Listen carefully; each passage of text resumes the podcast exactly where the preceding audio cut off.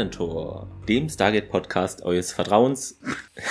Staffel 1 haben wir geschafft, Thomas, ne? Ja. Das hat. Ja, die solltet ihr dann letzte Woche gehört haben. Genau, und jetzt sind wir hier in Staffel 2 angekommen. Wie immer mit mir, Clemens. Vielleicht kennt ihr auch meinen anderen Serien-Podcast-Erfolge. Und natürlich an meiner Seite ist auch der Thomas und ihr kennt mich vielleicht von der dritten Macht. Feedbackmäßig ist es natürlich, wie schon auch beim letzten Mal, glaube ich, erwähnt, etwas weniger, weil wir ja so viel nach, äh, nachproduzieren, ist natürlich Quatsch, äh, vorproduzieren. Aber können wir trotzdem kurz reingehen auf Twitter. Da hatte ich ja auch geschrieben, dass wir Staffel 1 schon mal jetzt gepackt haben. Und da hat unser Stammhörer Gerrit Ludwig ja kommentiert. Jede Generation hat ihre Legende. Jede Reise beginnt mit dem ersten Schritt. Jede Sage hat einen Anfang. No, wait. Falsches Franchise. Dann einfach Herzlichen Glückwunsch, tausend Dank und macht weiter so. Ja, werden wir machen. Vielen Dank. Onkel 8028 schrieb uns ja, ein gutes Gefühl, oder? ja, das hätten wir schon mal geschafft. Dann noch etwas Kleines. Es war ja vor zwei Tagen, wenn ihr es hört, ist natürlich schon wieder die ganze Sache History, aber da war ja der 1. April, da hatte ich so eine kleine Umfrage auch bei Twitter gemacht, äh, was denn da euer Favorit sei. Zur Auswahl standen folgende Worte. Ja, Mumpitz, genau und ähm. Also und ähm zusammen als ein Ausdruck. Ich weiß nicht, Thomas, hast du das Ergebnis schon gesehen oder? Äh, ich habe heute, ich habe heute noch gar nicht äh, bei ah, ja, Twitter reingeschaut. Ich habe lang ja. ausgeschlafen und äh, bin erst Super. eine halbe Stunde wach. das ist doch auch gut.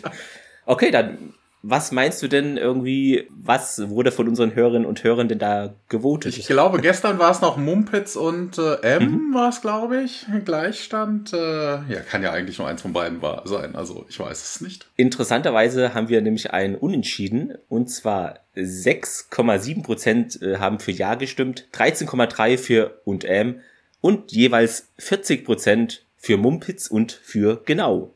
Also das sind so eure Favoriten. Ja, vielen Dank für eure Teilnahme hier. 15 Stimmen gab es da. Ja, dazu unter diesem Post äh, schrieb uns unser Stammhörer auch Lord Pixel T3D. Er hat sich wieder nicht genau. umbenannt. Das ist ja voll irritierend. ja, vielleicht kommt es noch, ne? Gerade für den 1. Äh, April, aber vielleicht kommt es später. Er schrieb darunter, genau, wir, ach so, da hat er sich verschrieben, glaube ich. Wer kennt die Szene nicht aus Alien? Da sitzen zwei Mechaniker an Bord der Nostromo und einer spricht und der andere sagt immer nur genau. Hatte ich ehrlicherweise noch gar nicht darüber nachgedacht, dass es da so eine Szene mal gab irgendwie. Ja, Hatte ich gar nicht so im ich glaube schon. Hinterkopf. Wobei ich habe die Tage sogar noch ein, ein Shirt mir bestellt gehabt und habe ich auch bekommen okay. von der Nostromo, auch von der ah. Crew, ah. ein Crew-Shirt. Sehr gut. Gerrit Ludwig äh, schrieb darunter auch noch, ja, Mumpitz macht müde Männer moppelig. Ähm, oder so ähnlich. ja, dann haben wir doch das Wichtigste jetzt schon mal geklärt, würde würd ich sagen. Wie heißt denn unsere Folge Thomas im Original? Invasion Teil 4? Ach nee, das war was anderes. Wobei, wobei, es ist ja eigentlich immer noch keine Invasion, ne? Also von wegen. Ich weiß. Ja, also komme ich später auch noch zu. Wir hatten letzte Woche, also mit der letzten Besprechung Within the mhm. Serpent's Grasp, also im, im Würgegriff der Schlange, und jetzt haben wir Within the Serpent's Lair, also im, im Lager in der Höhle des äh, der, der Schlange. Löwen, äh, der Schlange. Ja, interessanterweise, du hast es etwas vorweggegriffen. Die deutschen Titel der Folgen waren jetzt immer durchgängig, ne? Die Invasion Teil 1, Teil 2, Teil 3, ob das Sinn macht oder nicht, können wir nachher nochmal besprechen. Auf jeden Fall würde man ja jetzt laut der Analogie annehmen als deutscher Zuschauer, jawohl, jetzt geht's ja weiter, also die Invasion Teil 4. Aber das ist nicht der Fall. Warum, weiß ich auch nicht genau. Auf jeden Fall heißt ja jetzt der Titel Die Invasion Kampf um die Erde. Ja, okay, aber wieder was mit Invasion, ja. Ja, ich kann mir vielleicht vorstellen, vielleicht haben sie es dann mit diesem Teil äh, 4 einfach gelassen, weil es halt Teil 1 von Staffel 2 ist, um da nicht die Leute völlig zu verwirren, aber so verwirrend würde ich es auch nicht finden, wenn es Invasion Teil 4 heißen würde, aber da kann man ja nicht kann man nicht genau wissen. Ja, ja rausgekommen 13.05.99, interessanterweise dann genau äh, am selben Tag wie die letzte Folge. Das heißt, die haben innerhalb von zwei Tagen vier Folgen rausgebracht. Ne? Also mittwochs zwei, donnerstags dann wieder ja. zwei. Das ist schon ordentlich. Ja und im Original 26.06.98 auf Showtime. Genau, das wurde ja letzte Woche auch schon erwähnt, ne? Showtime, ja. Google TV. ja, richtig, ja. Im Staff sind keine großen Besonderheiten. Director David Ray Smith. Es hat äh, Brad Wright und Jonathan Glasner haben das natürlich für den TV umgesetzt. Interessanterweise, das fand ich merkwürdig, weil du hast die letzte Folge, das sind ja eigentlich immer so, so Doppelfolgen oder so am Stück, ne? Geschichtchen eigentlich, mhm. ne? Also das ist ja jetzt die Fortsetzung von der letzten. Ne, die beiden davor hatten ja relativ wenig mit dem, mit dem aktuellen Handlungsstrang zu tun. Ne? Einmal Daniel im Alternativuniversum, einmal diese Politics-Geschichte. Da fing es so langsam an, ja. Ähm, dann könnte man jetzt eigentlich sagen, dass das jetzt so dieser typische Staffelfinale und Staffelauftakt mhm. Cliffhanger wäre, also eine einzige Folge eigentlich. Dass sie jetzt hier den, den, den Schreiber den gewechselt haben, weil diesmal hat es nicht, äh, hat Brad Wright geschrieben. Also er hat die Story dann ja. fortgesetzt. Irgendwie merkwürdig. Es, man fällt es aber auch auf. Also beim, äh, beim Gucken und anhand der Notizen fielen mir so ein paar Sachen auf, die überhaupt nicht stimmten, die in der letzten Folge noch ganz anders waren, aber okay. Interessant auch äh, bei der Quote, da haben wir nämlich zuletzt die Invasion 3 2,19 Millionen Zuschauer, 18% Senderanteil und heute sind wir da etwas nach oben gegangen und zwar auf 2,47 Millionen, was dann damals 19% Sendeanteil war. Vielleicht, das hatte ich jetzt nämlich, ich vergesse mir immer irgendwas zu notieren, weil es so tausend Sachen sind, aber ich habe es jetzt im Handy gefunden. Wir sind jetzt in der Season 2 angelangt und im Verhältnis zu Season 1 ändern sich da von den Protagonisten, den Seriengestaltern, sage ich mal, ändern sich da einige Personalien. Wir hatten als Co-Executive Producer so rum Michael Greenberg und Jeff King, also ja, paar Folgen. Und das ist jetzt in Staffel 2 zusätzlich zu Michael Greenberg, Richard Dean Anderson. Producer war in Season 1 Ron French und Ann John Smith und heute ist es nur noch Angel Smith. Also es gibt da einige, ich werde das nicht alles vorlesen, aber kann man euch dann vielleicht nochmal nachreichen in den Show Notes oder so. Auf jeden Fall. Es gibt ein paar Veränderungen, dass ihr Bescheid wisst. Aber ist ja auch klar, ne? Ja, ob es dadurch jetzt besser wird, mal gucken. Die letzte Staffel war ja eher so durchwachsen, was unsere Feedbacks angeht. Ja, dazu gibt es dann nach dieser Folge auch nochmal ein Schaubild von uns. Also nicht von uns, sondern als Übersicht einfach dass ihr das nochmal unsere ganzen Feedbacks visueller vor euch habt und dann nochmal sehen könnt, okay, was hat Clemens, wie fand der die Folge oder wie fand Thomas die Folge drei und so, dass das nochmal etwas aufgeschlüsselter ist und am Ende nochmal zusammengefasst. Es gibt nämlich Folgen, da haben wir uns geeinigt. Dann gibt es Folgen, da kann man einen Mittelwert, also einen Durchschnitt draus bilden und bei vielen, ich glaube ungefähr der Hälfte war das nicht möglich, weil wir zu ähnlicher oder zu unähnlicher Meinung waren. Dann war da einfach laut unserer Skala kein ja, Durchschnitt möglich, ist aber auch nicht schlimm. Ich finde, man hat trotzdem dann einen guten Überblick gesehen, wie wir so im groben Staffel 1 finden. Das hängen wir euch dann auch noch hier an die Social Media Sachen dran. Ja, das war es auch schon zum Vorgeplänkel und wir können eigentlich beginnen. Ja, können wir. Die erste Szene ist so ein bisschen äh, Flashback in die letzte Folge. Also wir sehen ein paar Auszüge aus Within the Serpent's. Grasp, ne? Was ich weiß hier, Tialk, der da an Bord des Schiffes rummacht, ne? Wir sehen, Chlorel heißt er, ne? Das ist ja, genau, ne, ja. Chlorel, der da irgendwie niedergeschossen und ähnliches ja. wird und äh, Interessant fand ich hier, ich guck's ja auf Deutsch und zwar, das habe ich in noch keiner Serie in diesem Wortlaut jedenfalls gehört. Da sagt der Sprecher aus dem Off und jetzt der Fortgang dieser Geschichte. Also habe ich noch nie gehört. Genau, the conclusion. Das gibt's, das gibt's häufiger im Englischen, ja. also auch bei Akte X. Aber im Deutschen so. so ausgesprochen noch nie gehört. Ja. Weil sonst sagt sie, und nun die Fortsetzung. Genau, eigentlich. das kommt nach ja. dem, nach dem ja. Rückblick. Ne? Wir ja. sind wieder auf Chlorels äh, Mutterschiff und ähm, Carter und äh, O'Neill, ne, sie sind ja letzte, ähm, sie sind ja hier, ne, man erkundigt, Carter hat jetzt C4 verteilt und O'Neill erkundigt sich, ob man hier genug C4 also ob Carter genug C4 verteilt hätte, dass man da eine, eine Delle ins Schiff machen könnte. Ja, sie erklärt dann, dass sie durchaus die Dinger so gelegt hätte, dass es Secondary Explosions geben würde. Und das sollte schon eine richtig große Delle geben. Ähm. und ihr bedankt sich. Ähm, ja, Carter ne, geht irgendwie drauf ein, so, ja, sie möchte, sie würde gerne irgendwie nochmal raus, ne, so ein bisschen planen oder so. Und, und ihr wiegelt ab, nein, nein, hier äh, haben wir keine Zeit für. Jeder Minute könnten durch die verschlossene Türe wieder Jaffa kommen und äh, bitte ready, fertig machen, on my mark, sollen die Charges dann gesprengt werden. Daniel mischt sich dann wieder ein. Ne? Also wir sind hier auch wieder so Suicide Squad mäßig unterwegs. Ne? Also hier, ach ja, wir sprengen mal alles in die Luft. Wir sind zwar noch auf Bord, aber besser wir als die Erde. Genau, erstmal sprengen und danach einen Plan. Genau, Daniel ist aber diesmal nicht so wirklich äh, suizidal unterwegs, er sagt nämlich Wait. Ähm, also es scheint jedenfalls so, aber Daniel nimmt einfach nur eine von seinen C4-Sprengladungen und äh, licht es unter das Peltak, ne, also unter die Steuereinheit. Carter wartet auf Befehle. O'Neill überlegt sich, ob er noch irgendwas Tolles sagen könnte, so bevor sie abtreten. Und ja, Nothing comes to mind, sagt er. Let's do it. Nachdem er ein bisschen überlegt hat. Tiak fällt dann aber in dem Moment auf das Apophis-Schiff. Also man sieht ja den, den Screen, diesen View-Screen, dass äh, Apophis-Schiff näher kommt und äh, ne, Daniel erläutert auch nochmal, dass sie im Gate Room halt äh, gehört hätten, dass Chlorel und Apophis sich zusammen, also zusammentreffen würden, ne, wenn sie out of the shadows kommen würden. Und ja, und hier dann, Tiak, können wir das Ding irgendwie auch ausnocken? Nee, wenn wir dieses Schiff hier ausnocken, will, würde das die anderen stoppen und nee, nicht wirklich. Apophis Wessel hätte hatte auch ein Defense Shield und äh, er wäre immer noch in der Lage, die, äh, die Städte der Erde von weit oben zu vernichten. Wobei das ja auch klar ist, hallo, die fliegen ja nicht in Formation mit Meter dazwischen. Also selbst wenn Chlorels Schiff ohne diesen Schutzschirm da irgendwie explodieren würde, ich weiß nicht, ob das jetzt so ein anderes Schiff, was vermutlich ein paar tausend Kilometer entfernt ist, hm. Hm. I don't know. Ja, wir hören Jafar an der Tür.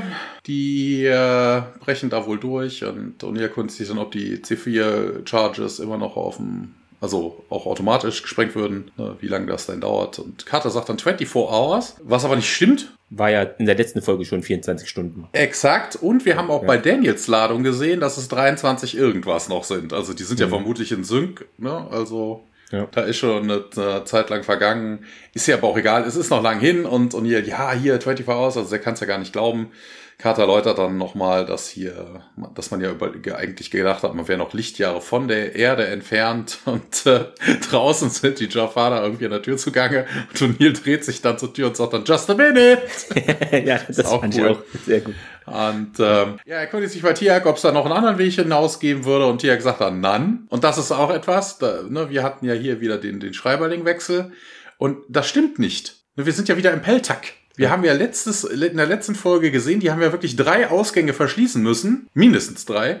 Ja, das sind mehrere. Na, also es müssen mehrere da sein. Also hätte man auch einen der anderen benutzen können. Ich kann mir eigentlich nämlich nicht vorstellen, dass die da irgendwie die Zentrale ihres Gottes so lange irgendwie unrepariert lassen. Das ist vermutlich, das kleinste Schräubchen fehlt, da kommen dann 30 Schafar mit einer Glühbirne und äh, wechseln dann aus. Also ich kann mir nicht vorstellen, dass man das ewig in drei Tage da betrieben hätte, dass das Ding nicht geht, also dass alle Türen nicht gehen. Also man hätte durchaus noch andere Möglichkeiten. Also ja, okay, wenn sie jetzt auch hier wieder alles, äh, alle Schließmechanismen zerstört haben, okay, meinetwegen, ne? Aber das, das hat man jetzt halt aber auch nicht gesehen. Ja, die Jaffa öffnen die Tür, also, ne, so dieses typische Shot öffnen, ne, rechts, links einer, zwei, drei und die ziehen das Ding dann und man bringt sich in Sicherheit und äh, ja, dann kommt es zu so einem Firefight zwischen den Jaffa und SG1, ne? SG1 hat ja auch die Z-Waffen und ballert dann so ein bisschen rum und irgendwann wird es vermutlich den Jaffa zu doof. Die schmeißen einen metallischen Ball in den Raum dieser ja, explodiert in so einer Lichtexplosion und SG1 fällt ohnmächtig zu Boden. Der Teaser endet, Opening Credits. Ja. Interessant noch, ähm, hatte ich bei den Fehlern gefunden, hier ist wohl schon zu Beginn ein Fehler und zwar, wenn auf das, also im Peltak da reingezoomt wird, sind die Türen hinter SG1 da, die sind offen und gleich danach sind sie halt wieder geschlossen, wo dann die Jafar diese im, mit Gewalt öffnen. Ja, und? Das kann ja. Weiß ich nicht. Vielleicht Türstörung. Nee, also, ne, wenn du jetzt zum Beispiel da so eine Hydraulik drin hast oder so, okay. die normalerweise durch den Schalterbewegung dann aufgeht oder so, hast du ja Druck auf der Tür. Das heißt, du ziehst es auf hm. und sobald du nicht mehr ziehst, macht es wieder zu. Ja, könnte sein. Wir sind nun in einer ja, Zelle, würde ich mal sagen. Tialk erkundigt sich nach O'Neill und der O'Neill fühlt ein bisschen an Tialks Wange rum. Also sie sind wohl etwas orientierungslos noch. So, ah, ich kann nichts sehen. Das ist auch geil. Weißt du, ja. er, erkundigt sich ja, ne, so von wegen hier. Tialk sagt ja O'Neill und O'Neill sagt ja. dann, touch dann an Tialk rum, wo ich mir denke, hallo, du wurdest gerade angesprochen, du weißt, wer das ist, was soll denn da jetzt sein? also, also dieses ja. Tasten im Gesicht macht überhaupt. Also dass er ihm, im ersten Moment greift er ihm ja auf die Schulter, das macht ja noch Sinn, weißt du, der liegt da ein bisschen groggy oder so, dass er sich vielleicht an Tierhalk hochzieht, aber dass er ihm dann weiter ins Gesicht toucht. Vor allen Dingen, er fühlt jetzt auch nicht auf der Stirn, dass er dann sagen könnte, oh, ja, Tialk, hier, das, das Symbol ist auf der, auf der Stirn, sondern an der Wange rum, wo ich mir denke, ja, was soll das? Wangenerkenngerät hat er umgeschnallt. Oh Mann. Auf jeden Fall, Tialk meint, das war wohl jetzt eine Gur-Ult-Schock-Granate und die sind auch schmerzhaft. Aber die Wirkung, keine Angst, hier ist nur wohl vorübergehend. Das freut den O'Neill natürlich. Ja, er tastet dann nochmal weiter hinter sich und dabei stößt er irgendwie mit Carters Kopf zusammen und Daraufhin beißt sie ihm erstmal kräftig in die Hand.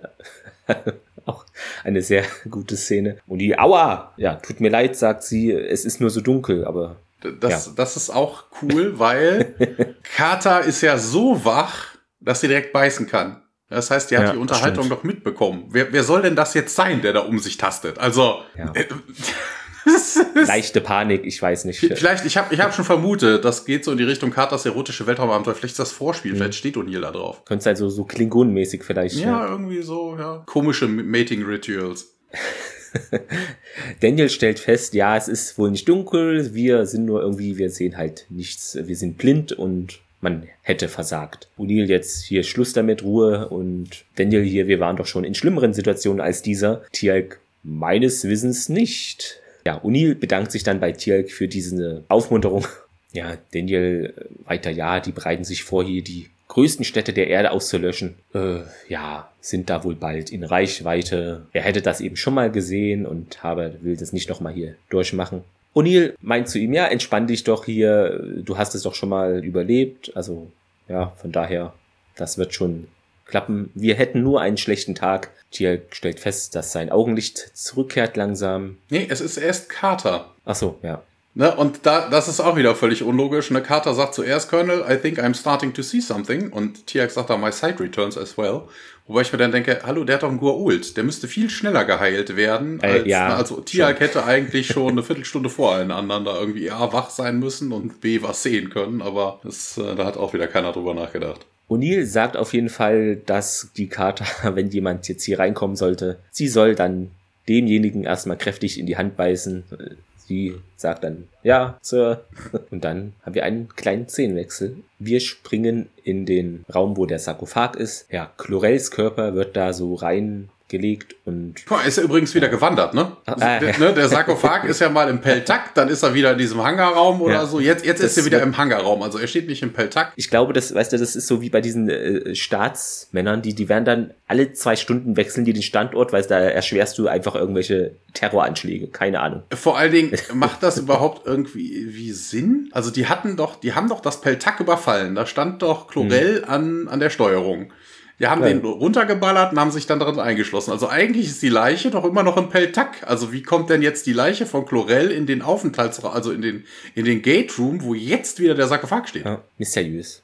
Es ist also äh. auf jeden Fall ähm, ja ein da, dessen der ist in voller Rüstung, man sieht nicht sein Gesicht. Ähm, man hört eine Stimme, vielleicht ist sie einem bekannt, aber würde ich noch nicht so was zu sagen. Auf jeden Fall klingt dieser eher wütend hier Talkre Shak Pikta Shakreta. Und der Jafar, ja, verzeiht mir, Meister, ich werde Clarel nicht noch einmal enttäuschen. Ja, nein, das werden sie nicht. Die Wache zielt dann auch auf diesen Jafar und. Ja, sie zielt nicht nur, es ist die Z-Gun, er schießt zweimal und ja. tötet den, den un gehorsamen Jafar oder denjenigen, der seine, seine Pflicht nicht nachgekommen ist. Interessanterweise habe ich mir an der Stelle gedacht, okay, so Leichen an Bord ist vielleicht so weniger suboptimal, ne? also warum settet er ihn nicht gleich dreimal, ne? dann wäre er wenigstens ja. weg. Aber vermutlich recyceln die die Ausrüstung.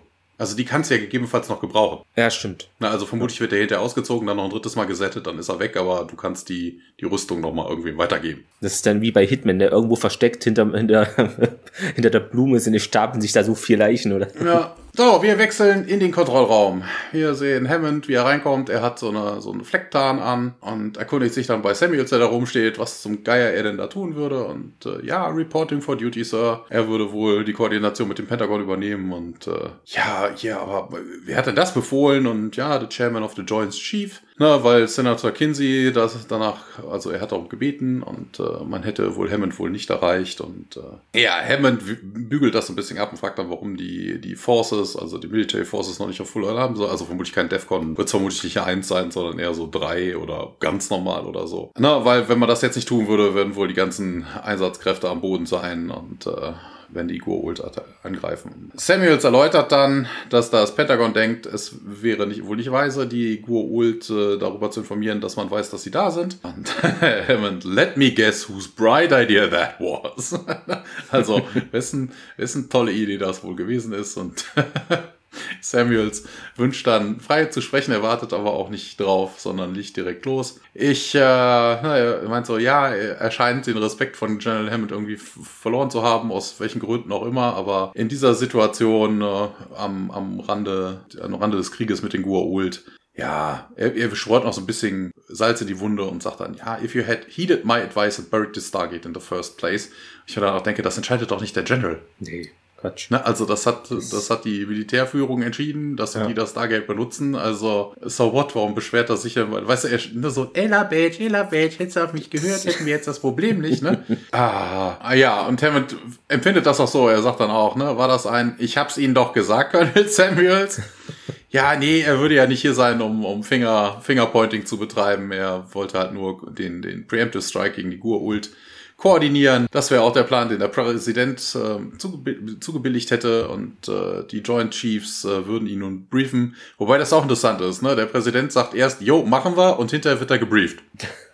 Das ist ja. auch irgendwie, also die falsche Reihenfolge. Ja, Hammond erkundigt sich dann, was, mit was wollen sie denn hier irgendwie angreifen? Und man hätte wohl eine neue Waffe, sagt Samuels, und er hätte das wohl, er hat wohl die Entwicklung in Area 51 äh, beaufsichtigt mit Colonel Mayborn, den haben wir ja auch in ganz, ganz toller Erinnerung, den Kerl. Hm. Ja, die Prototypen würden wohl gerade in der Vandenberg Air Force Base äh, fertig gemacht, sodass die losgehen könnten. Wenn alles gut läuft, wird dieser Tag nur durch zwei strahlende Explosionen am Himmel, am Nachthimmel gemarkt sein und äh, die Welt hätte niemals, würde niemals erfahren, wie Nazi Armageddon gewesen wäre. Interessanterweise diese Vandenberg Air Force Base, die gibt's ja natürlich wirklich, äh, ist ein Luftwaffenstützpunkt der US Air Force und auch relativ neuer von den US Space Forces und 40 Kilometer wohl lang entlang der kalifornischen Pazifikküste zwischen LA und San Francisco. Ah, das ist, ja, und das, das ist ja cool. Weißt du, da hat Trump ja. vielleicht auch SG1 geguckt und hat sich gedacht, ja, okay, wenn man da schon irgendwelche Angriffe in den Weltraum gestartet hat, dann machen wir das auch genau. zur Zentrale für die ja. Space Force. Dient jetzt auch wohl auch als Raketenstartplatz ausschließlich. Also das macht schon in diesem Kontext Sinn. Wir wechseln auf Apophis Mutterschiff. Wir sehen Bratak, äh, diesmal ohne Helm, der dann mit den Ringen auf Apophis Schiff kommt. Im Hintergrund sieht man mehrere Jafar.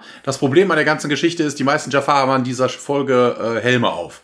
Das heißt, man mhm. erkennt nicht unbedingt, wer dahinter steckt. Ich erwähne jetzt hier zwei Darsteller, weil ich habe die jetzt vom Foto her so nicht in der Folge gesehen. Also werden es vermutlich Leute sein, die immer einen Helm tragen. Wir kommen nachher noch auf den dritten Jaffa, der ist aber wirklich deutlich zu sehen. Und zwar einmal Michael Johnson hat mitgespielt in einmal Outer Limits, einmal Andromeda, dreimal, drei weitere Male noch als SG1, jeweils als Jaffa, einmal 4400, einmal Battlestar Galactica, zweimal Smallville, zwei, viermal Arrow als Kodiak, viermal in Van Helsing, der neuen, der relativ neuen Serie als Barry. Der zweite Darsteller ist Philip Mitchell, der hat einmal Millennium, einmal First Wave, einmal Seven Days, das Tor zur Zeit, zweimal Outer Limits, fünfmal Andromeda, zwei weitere Folgen SG1, zweimal in Fringe, zweimal Arrow und noch ein paar andere Kleinigkeiten. Also halt immer nur so nebenher irgendwelche Geschichten. Aber wir kommen wieder zurück zur Handlung. Apophis erkundigt sich äh, nach auf Guauldisch oder wie auch immer.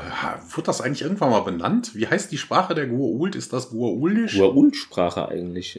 Ich ja, glaube, da gibt es nicht eine. Keine Ahnung. Klingonisch ist es nicht. Ja, ja. Na, er erkundigt sich nach dem äh, in, in Guauldisch nach Chlorel. Bratak erzählt dann, Your son was struck down by the humans on Chlorels vessel. Ja, na, Apophis ist natürlich um seinen Sohn besorgt. Ne? Wurde in den Sarkophag gelegt und äh, ja, das wäre wohl so. Die Wunden wären aber schwer gewesen. Wird wohl Zeit brauchen, um ihn wieder zu beleben. Und Apophis erkundigt sich dann auch, ne, was mit den Menschen passiert. Herr Batak hier, ich wollte eigentlich warten bis Chlorel. Nee, nee. Execute them now. Batak stimmt dem zu, also sagt, ja, nimmt dann die Transporterringe wieder. Apophis ist nun an den Kontrollen des Mutterschiffes, an seines Mutterschiffes mit einem Jafar. Interessanterweise sagt, sagt dazu die IMDB etwas. Das wäre wohl hm. der neue First Prime Interessanterweise hat er kein goldenes Emblem auf, den, auf der Stirn. Mhm. Der soll wohl, der soll wohl Karl heißen, also K-A-H Apostroph L und wird angeblich gespielt von Douglas Arthurs, der später Hero Ur auch spielt. Das hatte ich auch gelesen, ja. Ja, interessanterweise ist das aber völlig falsch. Dieser Jafar, den, den er da hat,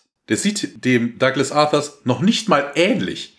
Ja, da hat, hat wohl einer einen Namen vertauscht. Ja, das, das scheint mir aus. Ja. Oder die Person heißt auch Douglas Arthur, weil ne, Douglas ist jetzt kein oh, so ungewöhnlicher Vorname, Arthurs auch nicht. Also, dass da irgendwie was durcheinander gekommen ist. Das ist auf jeden Fall nicht derselbe Darsteller, der Hero Ur spielt. Also da ist bei die IMDB irgendwie falsch gewesen. Der Jafar erzählt, äh, wir sind in Position, die, die, die Menschen auf diesem Planeten haben noch irgendwie keine Herausforderung geschickt, also ne, er geht halt darauf ein, dass da nichts passiert ist. Und ja, Professor. Aber sie haben irgendwie einen Weg zu meinem Sohn gefunden. Wir werden diesen Planeten angreifen, sobald Chlorel wieder auferstanden ist. Sie werden hundertfach für ihre Anmaßung bezahlen. Da dachte ich mir auch, wie, wie, wie denn das? Weil, ne, also Chlorell, ein Chlorell gegen 100 Menschen wäre jetzt kein großer Verlust für die Erde, ne? Und ansonsten die Erde 100 mal platt machen, das geht irgendwie schlecht. Also, es ist, es ist wieder so typisches Bla. Ja, der Jafar stimmt zu und wir wechseln in den Briefingraum. Dort ist unser beliebter Samuels immer noch, redet mit Hammond und er meint, ja, hier die Verzögerung dieser, des Gua'uld-Angriffs äh, verschafft uns wohl die nötige Zeit zur Vorbereitung. Wir werden dann angreifen, wenn die da in den Orbit eintreten. Hammond fragt dann nochmal nach hier, was denn an dieser Waffe, dieser neuen so besonders sei. Und Samuels meint, ja, das ist hier eigentlich ein normaler Mark 12a Sprengkopf, aber der wurde mit außerirdischem Material, also dem Naquada, wohl angereichert. Jetzt stellt Hammond eine komische Frage, weil er es eigentlich weiß. Ja, das Stargate-Element. Ja. Samuels bejaht das natürlich. Man habe da wohl kleinere Mengen von SG5 gefunden, die da vor ein paar Monaten das wohl irgendwoher auf einem Planeten, nehme ich mal an, gefunden haben. Die Sprengköpfe, die sollen jetzt wohl jeweils mehr als 1000 Megatonnen stark sein, sagt man das so. Ja, ja, ja. Wobei ist ja dann, ne, 1000 Megatonnen sind eine Gigat Gigatonne. Wir nennen sie unsere Gua'uld-Brecher oder im Original Gua'uld-Buster, glaube Ja, ich. Gold Busters. Unser Plan ist es eben, zwei Raketen gleichzeitig in den retrograden Orbit zu schicken, die eben mit einer Quader angereicherten Sprengköpfe, die würden dann eben auch aus dem gleichen Material wie unsere Tarnkappenflugzeuge sein. Und sollten von ihrem Radar unentdeckt bleiben. Also ganz viele Hypothesen hier in einem Satz. Wie er dazu kommt, weiß niemand. Ja, nur Stealth halt, ne? Also- man kennt halt Radar auf der Erde. Wobei, hier sagte die IMDB auch, das ist mir so beim Gucken nicht aufgefallen, natürlich hast du da einen, einen Antrieb. Und gerade im Weltraum, wo es eisekalt ist, sieht man so eine Heat Signature dann doch viel leichter. Klar. Ja, auf jeden Fall. Hammond hakt da nochmal nach. Ja, vorausgesetzt, äh, die Goa'uld haben auch nur annähernd so etwas wie ein Radar. Ja.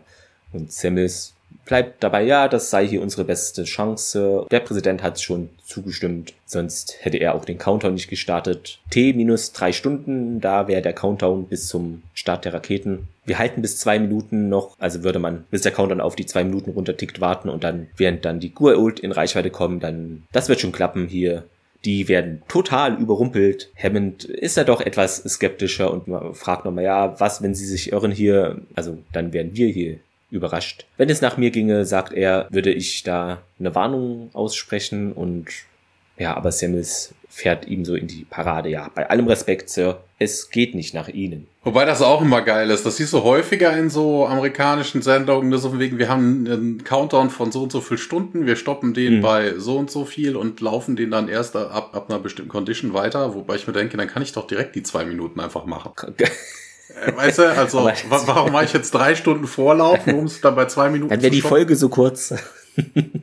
Ah, ja, ja, ja. ja, hast du recht. Ja, Zelle auf Chlorals Schiff. Ja, wir sind wieder in demselben Raum, wo wir vorhin waren. Daniel guckt auf seine Hand und sagt dann, hey, cool, meine Hand sieht nicht mehr verschwommen aus. Und im Hintergrund hört man dann, wie Fußschritte näher kommen. Und O'Neill verständigt sich mit Tialk und äh, man versteckt sich so rechts und links vom Eingang. Wir sehen, die Tür geht auf. Wir sehen auch, wer es ist. Bratak, die beiden sehen das jetzt nicht, also vor allen Dingen O'Neill nicht. Äh, Im ersten Moment. Und O'Neill äh, sagt dann aber auch, als Bratak dann reinkommt und in Sicht kommt, oh, Bratak. Und äh, er kriegt dann erstmal von Bratak eins auf die Nase. Ne, O'Neill fällt dann auch zu Boden und äh, Bratak beschwert sich, ja, ihr Narren, Aschak und äh, ne, ihr habt euch selbst irgendwie verdammt. Äh, ich, äh, ne, das ist alles, was ich tun kann, um euch am Leben zu halten. Ne? Also, wegen, ihr wisst ja gar nicht, was ich alles tun musste, um Apophis äh, Gunst für diese Kampagne zu gewinnen und hä, hä? Und Tiag begrüßt dann auch Bratak und da ist er natürlich wieder ein bisschen freundlicher und na, hello old friend und na, dein Sohn, dem geht's gut, der wird stark und er wird eines Tages ein großer Krieger sein.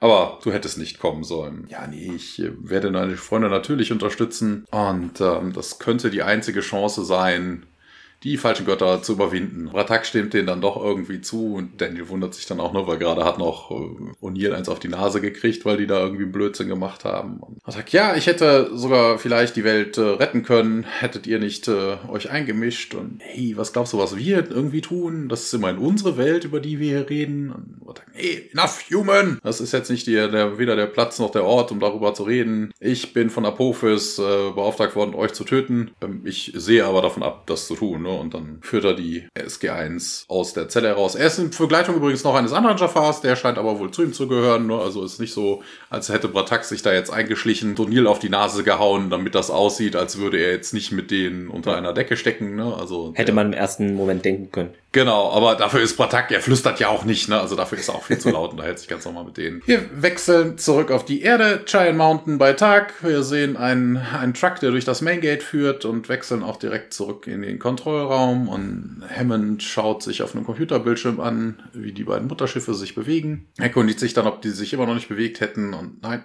das wäre wohl nicht so. Die letzten 18 Stunden ist nichts passiert und äh, ja, was, was ist denn da nur passiert? Worauf warten sie denn?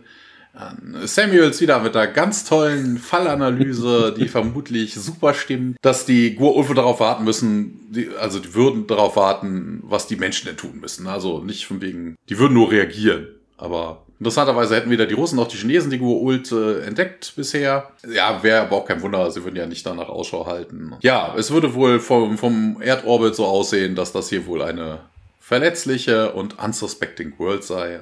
Hammond wieder völlig ironisch. Got him just where you want him, do you, Samuels? Harriman sagt dann, mischt sich aber ein, sagt dann, hey, das könnte einen ganz anderen Grund haben, dass sie nicht angegriffen haben. Wir haben irgendwie ein Computer-Enhancement durchgeführt, also von, von den optischen Beobachtungen. Da gab es wohl einen Energy Burst auf der Brücke eines dieser Schiffe, äh, so um 1750 rum. Und dann hätten sie angehalten. Interessanterweise, die sind, wobei doch aus dem aus dem Roland Emmerich-Film wissen sie, wie so eine Pyramide aufgebaut ist. Ne? Also Ja. sie wissen dann auch, wo die Brücke ist. Aber es ist trotzdem totaler Mumpitz, dass die hier irgendwas sehen. Dieser Blitz ist doch die Attacke auf das Peltdach gewesen. Und wie doch in der letzten Folge extra noch dargestellt wurde, Matthias hat das gesagt, hey, das wäre gar kein Glas. Also das ist ein Bildschirm. Das, ja, das wäre nur ein Bildschirm. Genau, also man sieht von draußen nicht, wenn da drin irgendwas Nee. explodiert oder so. ne, also man kann nicht wie bei Independence Day dann einfach mal ins Raumschiff reingucken. Ja, ja. Da sieht man nichts. Es ist von außen eine einzige Fläche. Und es ist jetzt auch nicht so, dass sie da irgendwie groß Sachen in die Luft gesprengt hätten, dass dann die Außenhülle sich, au sich aufsprengt oder so, dass sie dann eine Explosion Da hätte man das sehen können, ja. Also das macht überhaupt keinen Sinn. Ja, es geht ein bisschen weiter. Hammond sagte, ja, das könnte doch normale Funktion sein. Und ja, äh, Harriman sagt dann, except that the burst come from in, within the ship itself. Ne? Und das war sehr, sehr stark. Äh, Das schließt eine schließt sich dem anderen ja nicht aus. Also es könnte ja immer noch eine normale Funktion sein. Ähm, ja, Samuel, ja, vielleicht eine Explosion, ein Unfall oder Sabotage mischt sich dann Hammond ein. Und Harriman dann, ja, SG1. Ja, wer soll's denn sonst eigentlich sein, ne? Also. Samuels sagt dann aber, nee, das äh, glaubt er nicht, das kann ja gar nicht sein, man kann sich doch nicht auf, auf, auf, auf ein Schiff äh, transportieren und ja, er wüsste, wie wichtig SG1 äh, Hammond wäre, aber das ist hier wishful thinking. Das ist impossible to gate to a ship. Ja, das haben wir in der letzten Folge schon gehabt, ne? Also das ist es ja wirklich halb, also in Bewegung ist das vermutlich unmöglich. Ne? Entweder durch den äh, Hyperraum oder dadurch, dass sich das Schiff ja wegbewegt. Also wenn das Schiff das Ziel ist, brauchst du ja sechs liegende Punkte drumherum. Die verändern sich natürlich, je nachdem wie das Schiff. Also das funktioniert nicht. Und natürlich hat Samuels insoweit recht. Also du könntest auf das Schiff, was ja auch passiert ist, wenn es im Orbit eines, äh, eines Planeten ist und du den Planeten anwählst, könntest du das Schiff treffen. Aber wir haben beim letzten Mal ja schon drüber geredet. Also bitte, dass genau in dem Moment das Schiff an diesem Planeten hält, wo man es anwählt, das ist äh, völliger Schwachsinn. Ja, Hammond erkundigt sich, warum, na, hier, das hätte einem immer noch nicht abgehalten davon, mit dem Plan weiterzumachen. Und dann kommt ein Techniker, der unterbricht, ne, General Hammond, Sir, die erste Gruppe für die Alpha-Site äh, wäre jetzt gerade angekommen. Also man scheint zu evakuieren. Hammond bedankt sich und wir wechseln zurück auf Chlorid Schiff. Was ich ähm, witzig finde, aber ist auch äh, in dem Fall jedenfalls konsequent. Also in, ich sag mal, im Spiegeluniversum in Anführungszeichen heißt es ja Beta seit dieser Evakuierungsplanet und hier jetzt im in Anführungszeichen unserer Realität ist es die Alpha-Site. Das fand ich irgendwie witzig. Ja, so jetzt- eine Mini-Kleinigkeit. Ja, jetzt hast du es aber verraten. Es könnten ja auch zwei Orte sein, aber ja. na, also es könnte auch im anderen Universum auch eine Beta-Site geben oder eine Alpha-Site oder ähnliches. Ne? Im weiß. anderen Universum ist vielleicht die, die, die Evakuierung schon weiter fortgeschritten. Die Alpha-Site ist voll, jetzt befüllt man die Beta-Site oder so. Aber da kommen wir eigentlich später zu. Aber in diesen Fällen ist Alpha-Site und Beta-Site ist genau dasselbe. Genau, auf Chlorels Schiff sind wir. Pratak gibt SG1 die Waffen zurück. Und die fragt nochmal nach hier, du erwähntest da etwas über die Rettung der Welt. Hm, Könntest du das vielleicht mal näher erläutern? Ja, Pratak sagt nochmal hier, indem ihr Chlorels Schiff angegriffen habt, da habt ihr meinen Plan so vereitelt und möglich gemacht. Daniel fragt, hey, wieso das? Und Pratak meint, ja, bei den Goa'uld ist es wohl so, das erfährt man jetzt, äh, dass die Macht eines ja, Pharaos häufiger von seinen so äh, Söhnen eher herausgefordert wird, als eben von seinen anderen Feinden. Ja, nachdem wir mit eurer Welt in den Kampf gezogen waren, war ich bereit, hier eben in Chlorels Namen mich gegen Apophis zu stellen und auch die Streitkräfte von Chlorel da gegen ihn, gegen Apophis anzuführen. Äh, Das ist auch Sozusagen. völlig falsch, weil er sagt hier, prepare to lead my wing against Apophis in Chlorels name. Hm. Und dieser Wing, da kommen wir später zu, wie groß der ist, ist, nein.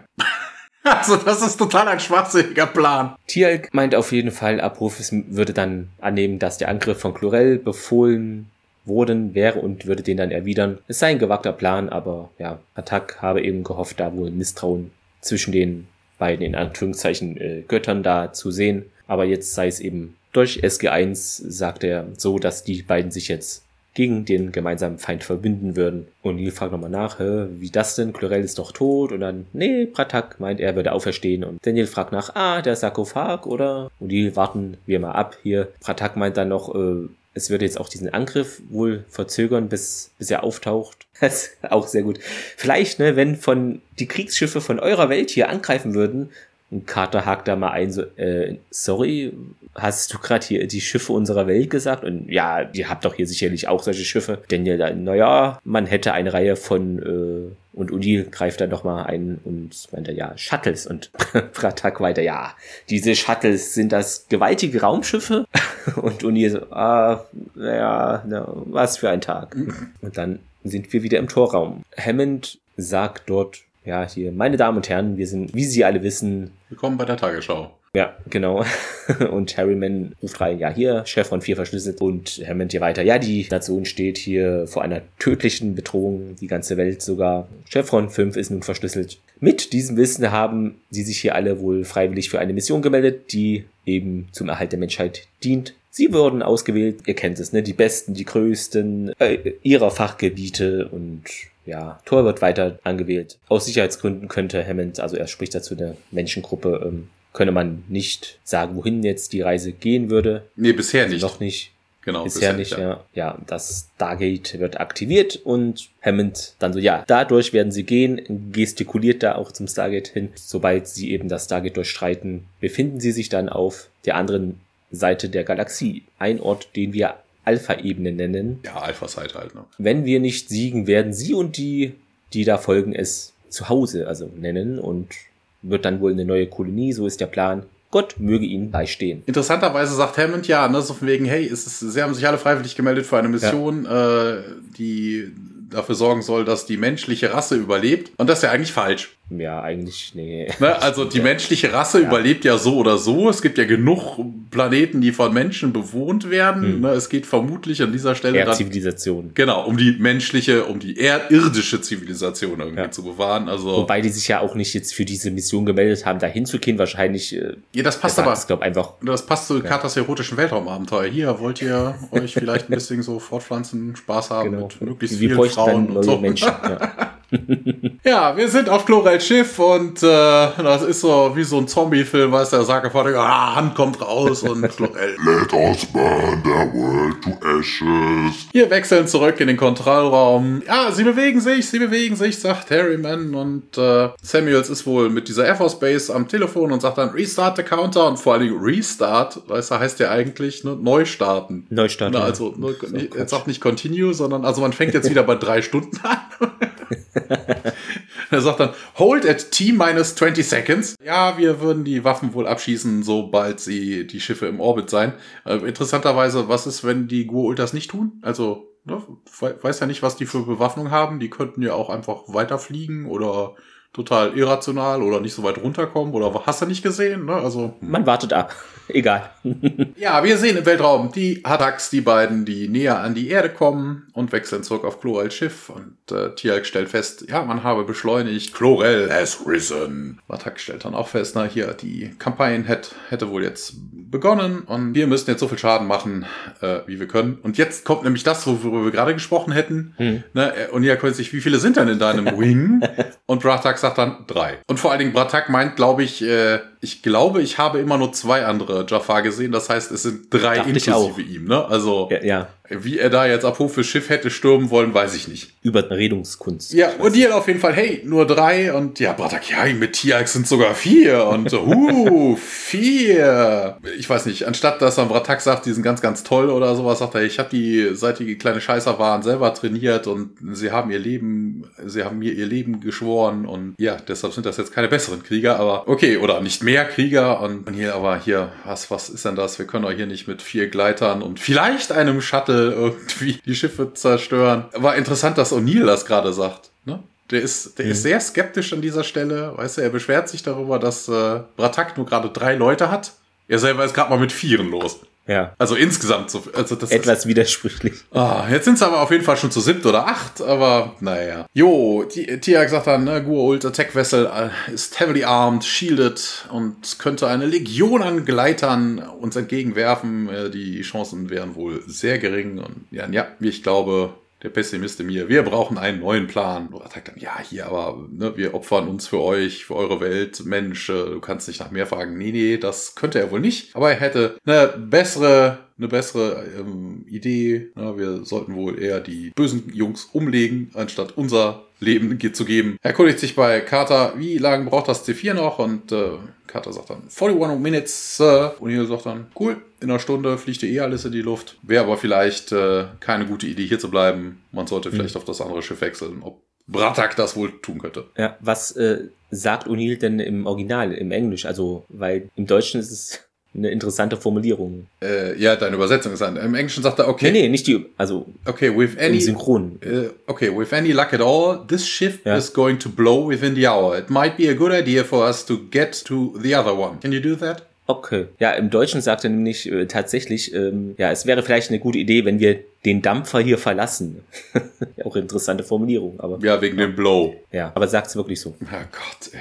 Ja, ganz kurze Szene, Chlorel Schiff, äh, Chlorel fummelt an diesem Control Panel rum, schaut auf die Erde und wir wechseln wieder in den Kontrollraum. Der Samuels ist da immer noch am Telefon, meint, das sei jetzt, das war's. Hier, die sind jetzt in einer geosynchronen Umlaufbahn über den USA. Geben Sie hier das Angriffsprofil ein und informieren Sie den Präsidenten, dass wir da loslegen können. Interessanterweise ist das äh, laut IMDB auch irgendwie ein Fehler. Der geosynchrone Orbit wären wohl 22,5 Kilometer über die Erde. Ja. Aber die Bildschirme, die wir, also den Bildschirm, den wir gerade auf Chlorel Schiff gesehen haben, zeigt die Erde viel näher. Aber, ne, das wäre angeblich ein Fehler. Also das wären Vielleicht deutlich weniger als 22,5. So. Aber hallo, ja. das ist ein Bildschirm. Da könnte auch ein Zoom dran sein. Also stellt eh keine Größenverhältnisse so akkurat, denke ich. Ja, ist ja, wie gesagt, ist ja kein Fenster. Wobei, hey. doch, in dieser Folge ist es ein Fenster. Wir haben ja auch die ja. Explosion gesehen. Auf jeden Fall, ähm, ja, auf diesem Computerbildschirm sehen wir nun, wie diese zwei Raketen starten von dieser Base. Ja, auf dem, einem anderen sieht man dann halt die Flugbahn der beiden Raketen. Harriman meint dann, ja, hier, Vandenberg, die Base meldet einen guten Start, das klappt wohl alles. Samuel ist so, ja, juhu, also voller Energie. Und dann aber im selben Moment, äh, eine Sekunde später, ja, sorry, Sir, hier, ich bezweifle ernsthaft, dass SG-1 an Bord eben eines der Schiffe ist. Ja, Harriman, die Waffen da erreichen ihr Ziel in vier Minuten wohl etwa. Und Hammond dann, ja, in der Zwischenzeit äh, sollten wir dennoch hier die Leute alle zur Alpha-Ebene, Alpha-Base bringen. Gruppe 9 ist laut Harriman schon bereit, das zu machen und ja, Samuels äh, funkt ein bisschen dazwischen, meint, ja, man könnte doch erstmal hier ganz entspannt ne, das Ergebnis äh, des Starts abwarten, bevor man da mehr Leute evakuiert, was natürlich auch schwachsinnig ist. Aber gut, Hammond sieht das auch so und sagt, nee, machen wir nicht so. Und Sam weiter, ja, hier, Evakuierung, das ist doch völlig unnötig. Hammond dann, naja, ihr Wort in Gottes Ohr. Und dann haben wir wieder einen Szenenwechsel. Eine kleine Szene im Korridor auf Glorels Schiff, wo Pratak eben nochmal nachfragt, hier, habt ihr irgendwie mehr von diesem 4C? Und dann, ja, O'Neill, das korrigiert ihn, ja, das heißt C4. Und Carter sagt auch, haben wir leider nicht hier, das ist alles wurde schon benutzt, um eben das Schiff dann hochgehen zu lassen. Daniel fragt dann, ob nicht Pratak, haben die vielleicht noch was übrig von Sprengstoff oder so. Und jetzt sagt Pratak im Deutschen einen Satz, den er auch in der ersten Folge, in der er vorkam, hier auf Schulak, wo das Zusammentreffen mit Tielk war, sagte, hatten wir uns auch ausgiebig damals unterhalten drüber, wir werden diese Brücke überqueren, sobald wir dort sind. Ja, das ist ja genau das, was er im Englischen aussagt. We shall have to cross that bridge when we come to it. Und Neil dann, ja, ich glaube, also der Spruch funktioniert nicht immer so. Und dann wieder eine, jetzt kommt so Mini-Szenen-Events. Im Kontrollraum, Harryman meint, die Sprengköpfe haben sich getrennt, also von der Rakete. Noch eine Minute wäre es jetzt. Hammond fragt nach, ob da ja die Goa'uld-Schiffe da, ob irgendwelche Gegenmaßnahmen einleiten und Samuels, nee, sieht nicht so aus, also sie werden wohl gar nicht dann wissen, was sie trifft. Also ist immer noch völlig überzeugt von dieser Raketenidee. Dann springen wir in das Schiff von Apophis. Äh, da ist ein Jafar, der meint dann ja, mein Herr, hier, sie setzen Waffen gegen uns ein. Und Professor, oh, lass sie ruhig kommen. Punkt zurück ins Stargate Center, Kontrollraum. Harriman meint, ja, 30 Sekunden bis zum Aufprall, keine Gegenmaßnahmen da wären vorhanden. Techniker sagt dann noch irgendwie aufs Ziel, also die treffen da wohl gleich drauf. Man springt zurück in Chlorels Schiff. Wir sehen ihn, wie er die Raketen beobachtet, die da dem Schiff sich langsam nähern und er beginnt so die Schilde zu bedienen. Der Jafar neben ihm meint auch, ja, hier, mach mal ein bisschen schnell. Und auch von der Profis Schiff sehen wir. Das haben wir, äh, da. da. muss ich kurz einhaken. Mhm. Das haben wir in der letzten Folge schon gehabt, ne? Also von genau. wegen, dass diese ja. Jafar dann doch alle irgendwie ein Chlorels Schiff doch ein bisschen anmaßend sind, ne? Der, der Gott schließt sich ein, man bricht dann die Tür auf. Hier in dem Falle, you must activate the shield, ne? Also, als, als minderer Jafar da irgendwie seinem Gott irgendwelche Befehle zu geben oder dumme Ratschläge. Mm. Ungünstig. Apophis äh, auch energisch jetzt, ja. Chlorel, Teilschak, Teilschak. Aktivier mal die Schilde. Ja, er führt so ein bisschen Selbstgespräche. Und Chlorel versucht da die Schilde zu aktivieren, aber es scheint so, als ob der Skara, der noch in ihm vorhanden ist, also da noch so mit dem Goul kämpft praktisch und dann er macht's nicht wirklich, weiß man nicht genau. Man sieht den Weltraum nun, die Raketen rasen da auf die Mutterschiffe zu und der Harryman zählt im Kontrollraum runter, Aufschlag in 7, 6, 5. Ja, dann wieder auf Glorels Schiff, ähm, dessen Augen jetzt leuchten. Also anscheinend hat Glorel die Überhand jetzt wieder über den Körper bekommen. Er schafft es jetzt auch, die Schilde zu aktivieren, ganz kurz bevor die Raketen da einschlagen. Ja, in einem Korridor sieht man dann Diddy und Tiag, die wackeln etwas da. Gab es wohl einen kleinen Einschlag. Erinnert auch etwas an den Film, den ihr alle kennt, Independence Day. Ja. Aber interessanterweise, ne, Samuel hat ja gesagt, ah, das ist ja tausendfach, also eine Gigatonne, ja, ja. aber dafür war das aber echt eine sehr, sehr kleine Explosion, also zwei kleine Stamm, Explosionen. Ja. Danny fragt auch nach, was war denn das komisch, ne? Ja. irgendwas hat wohl die Schilde vielleicht beeinträchtigt, mein Tier, ja. Dann wieder ein Zehnwechsel. Jo, wir sind im Kontrollraum, Harryman wieder die Space Command hätte wohl berichtet, dass die Warheads einen Energieschirm getroffen hätten. Es gab keinen Schaden. Das ist doch unmöglich. Und ne, so wie so ein Rumpelstilzchen fehlt noch, dass er sich da gleich irgendwie zerreißt. Und äh, Harriman sagt dann, die NASA hat es bestätigt. Die Goa'uld-Schiffe sind immer noch da draußen. Wir wechseln zurück in Chloride Schiff wieder auf dem Korridor. Attack und seine Männer werden plötzlich von zwei Schaffer angegriffen. Wo ich mir denke, hä? Warum? Ne, also Bratak hat doch das totale Vertrauen von den Schlangenbirnen. Ja. Also warum sollten Der wurde noch nicht enttarnt sozusagen. Na, also hätten die jetzt, ne, wären jetzt SG1 vorgerannt oder sowas, na, aber ist es genau andersrum. Ne? Also die Jafar und Batak werden angegriffen und SG1 kommt erst hinterher. Naja, wie gesagt, macht keinen Sinn. Die werden niedergeballert mit den Z-Guns äh, von O'Neill und Batak sagt dann, ja, nicht schlecht. Das Peltag ist noch zwei Decks nach oben. Hier geht's lang. Wir sind in Hammonds Office. Hammond ist am roten Telefon. Also er telefoniert mit dem Präsidenten und er sagt, ja, Sir, der EMP hätte wohl die Satellitenkommunikation äh, beeinträchtigt und äh, würde jetzt eh schwierig werden, die General Public zu warnen. Es würde nur eine Massenpanik auslösen. Ja, man sollte die höchste Defense Condition beibehalten und äh, er sollte, also der Präsident sollte die Air Force One besteigen. Aber interessanterweise, er sagt strongly recommend that we maintain the highest defense condition. Er hat sich hm. doch vorhin noch beschwert, dass man überhaupt gar keinen Alarm gegeben hätte. Ja. Na, Chaos in der Führungsebene. Genau. Die Mini-Explosionen sahen ja jetzt nicht nach atomaren Explosionen aus, also hätte es auch gar keinen EMP geben können. Und selbst mit einer Atomexplosion hätte es im Weltraum auch keinen EMP gegeben. Das ist nur innerhalb der Atmosphäre im Schwerefeld der Erde ja. mit dem Compton, durch den Compton-Effekt möglich. Den gibt es im Weltraum nicht. Dementsprechend auch keine Satellitenbeeinträchtigungen. Außer du hast Satelliten in der Nähe, die durch die Explosion in Mitleidenschaft gezogen sind. Aber mit dem EMP hat das nichts zu tun. Hier sind wir wieder auf Apophis Schiff. Chlorel kommt mit den Transporterringen äh, zu seinem Vater und Apophis sagt dann, Chlorel, es ist Zeit, du wirst jetzt die erste Stadt einäschern. Er sagt, ja, Vater, ich bin mir da nicht so sicher. Der Host, den du mir hier ausgewählt hast, ist sehr, sehr stark. Ich brauche vielleicht noch ein bisschen mehr Kraft im Sarkophag. Und, Nein, du bist mein Sohn, du kannst das. Ja, Vater. Enttäusch mich nicht. Chlorel geht mit seinem Transporterring wieder zurück auf sein Schiff. Interessant, das fiel mir jetzt auch in dieser Szene erst auf, hätte mir auch schon in den letzten Folgen in den Sinn kommen können, aber irgendwie wahrscheinlich durch die Häufung fiel es mir jetzt auf. Und zwar dieses ganze, was wir jetzt in, seit drei, vier Folgen haben, dieses ganze spaßige Hin und Her. Gespringe mit diesen Transportringen, ne? Zwischen Chlorel, Apophis, irgendeiner Wache etc. Das ist ja völliger Schwachsinn. Denn was haben wir denn gesehen? Die haben doch dieses Kommunikationstool. Das, nein, nein, das heißt, nein, nein, nein, nein, nein, nein, Clemens, Clemens, das siehst du falsch. Die haben doch in der letzten Folge erklärt, das wäre eine Long Distance Communication Device. Ja, okay. Die sind vermutlich zu nah aneinander, also das kann nur Ferngespräche. Naja. Nee, auf wo ich ja, okay, ich könnte es sagen, es würde Sinn machen, dieses, dass man persönlich mit jemandem mal spricht und dann energisch ist, dass man dann persönlich vor Ort jemandem was sagt, was er zu tun hat, aber normalerweise könnte man das ja auch anders regeln. Deshalb bin ich ein bisschen drüber gestolpert. Wir sind auf Chlorels Schiff. Ein Korridor, wie immer fast. O'Neill dann, ja, sieht klar aus. Ja, looks clear halt, ne? Die Luft ist rein. Genau, also gibt wohl keine Gegner und aber Pratak, nee, da in dem Korridor gibt's wohl Wachen und O'Neill fragt dann Carter, hier, haben wir noch Granaten? Und die sagt ja zwei und Pratak fragt natürlich nach, was ist jetzt eine Granate? Tierek dann ja, grober Sprengsatz. Pratak, nee, nee, hier beobachtet und lernt. Der schlendert da den Korridor entlang und sieht da diese zwei Wachen. Ich glaube, die stehen in so einer am Gang, da ist so eine Einbuchtung oder so. Äh, auf jeden Fall, die lassen den passieren, ne, machen da nix.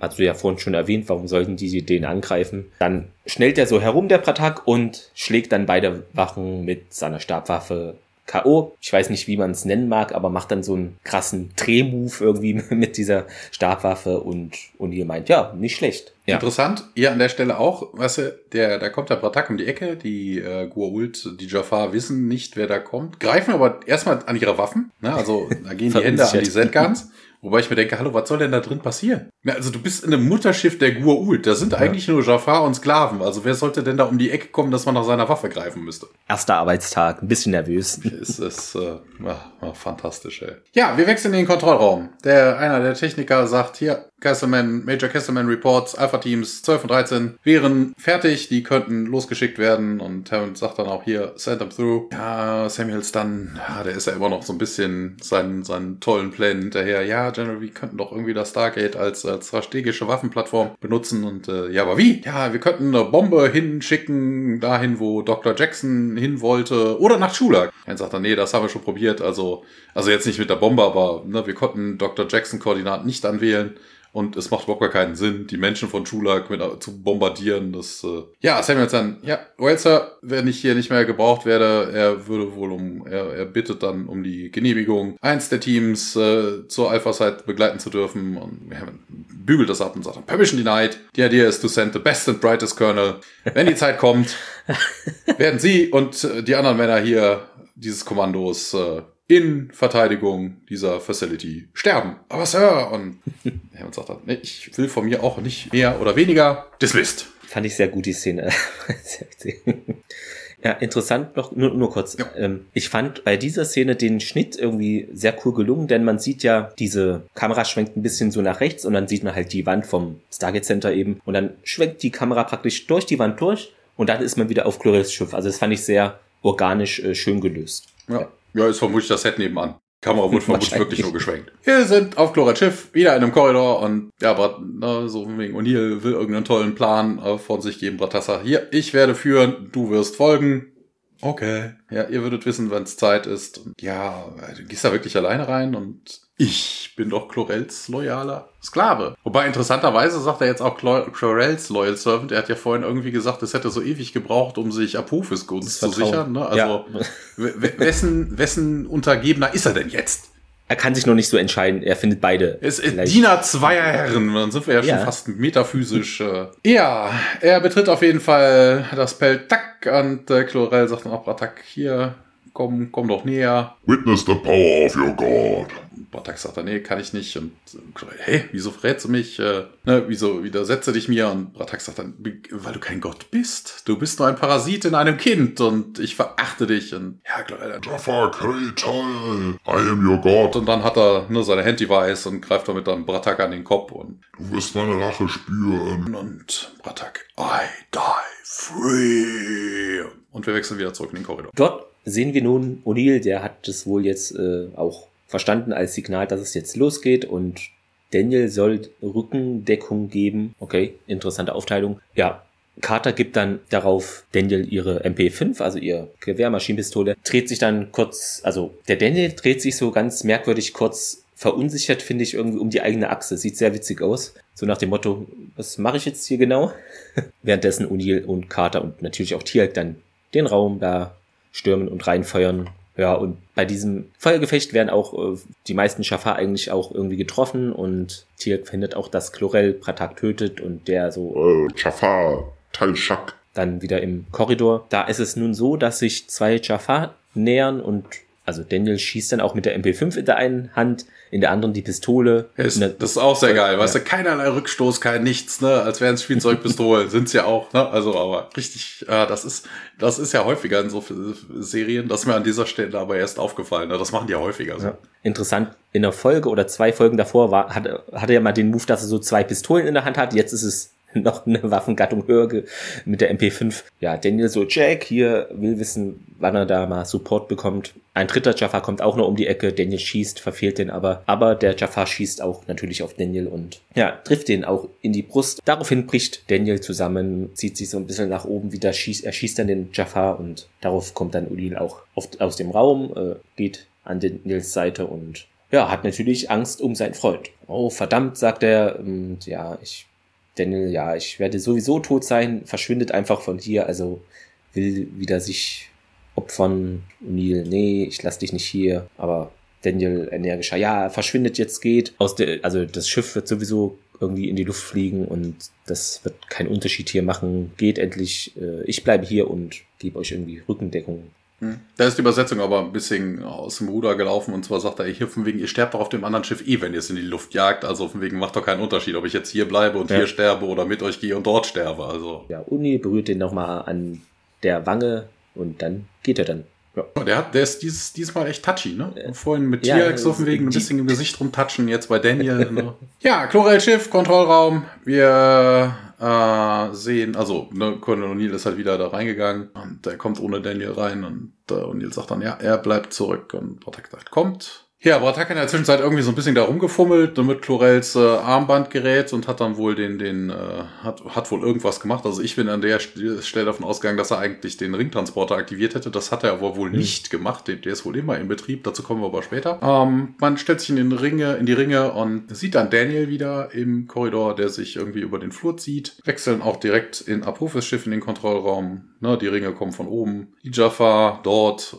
heben ihre Waffen, aber Apophis äh, lässt sie, ne, also sagt dann, stand down, weil äh, sie sehen er sieht, dass Chlorel da als Geisel gehalten wird. Hey, Jaffa. Sagt er auf jeden Fall und komm, komm, komm. Ich dachte, wenn sie auf uns feuern würden, dann äh, würde er Chlorel töten. Und wobei das auch irgendwie eine schwachsinnige Drohung ist. Mal wirklich. Eine völlig schwachsinnige Drohung. Na, also von wegen, ja, das ist ja schön. Du würdest den Chlorel dann, was ich weiß, das Genick brechen, äh, ein paar Mal auf ihn schießen oder sowas, ne? Der wäre dann tot, aber den kannst du doch im Sarkophag, also. Ja, ist ja. Da sagt man, ja, scheiß da Hund drauf. feuert, feuert, Jaffa, feuert, ballert alle feuert nieder und hinterher kommt kommt Chlorel einfach in den Sarkophag und fertig. Also gut ist ja. Wobei ich glaube, die haben eine Z-Card in der Hand. Also wenn du dreimal schießt, ist da nichts also, mehr zum ja. Wiederbeleben. Weißt du, vielleicht wollen die den auch nicht verärgern, weil wenn der dann äh, je nach Verletzungsschwere oder wenn er dann wirklich tot ist, dann dauert das länger mit dem Sarkophag, dann verpasst er diese ganze Invasionsnummer. Das, da gibt's dann nachher zu viel Ärger. Kann auch sein. Ja, ist egal. Was will sich denn, was will sich denn Chlorel darüber beschweren, wenn Apophis sagt, tötet sie alle, schießt! Also, Papa, Papa, warum hast du mich erschossen? ja, so ein Opfer müssen gebracht werden. Also, so what. Genau, hier ist wieder dann das, wegen, wir wissen immer noch nicht, wem Bratak denn jetzt wirklich dient, weil Apophis beschwert sich nämlich bei,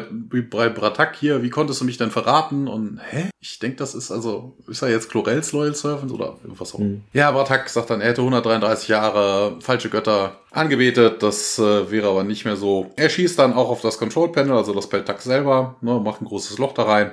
Man verlässt den Raum, Chlorel wird reingeschubst, der Raum wird von außen wieder versiegelt, nur mit der Z-Gun halt wieder auf diese komische Schlangensymbol an der Tür.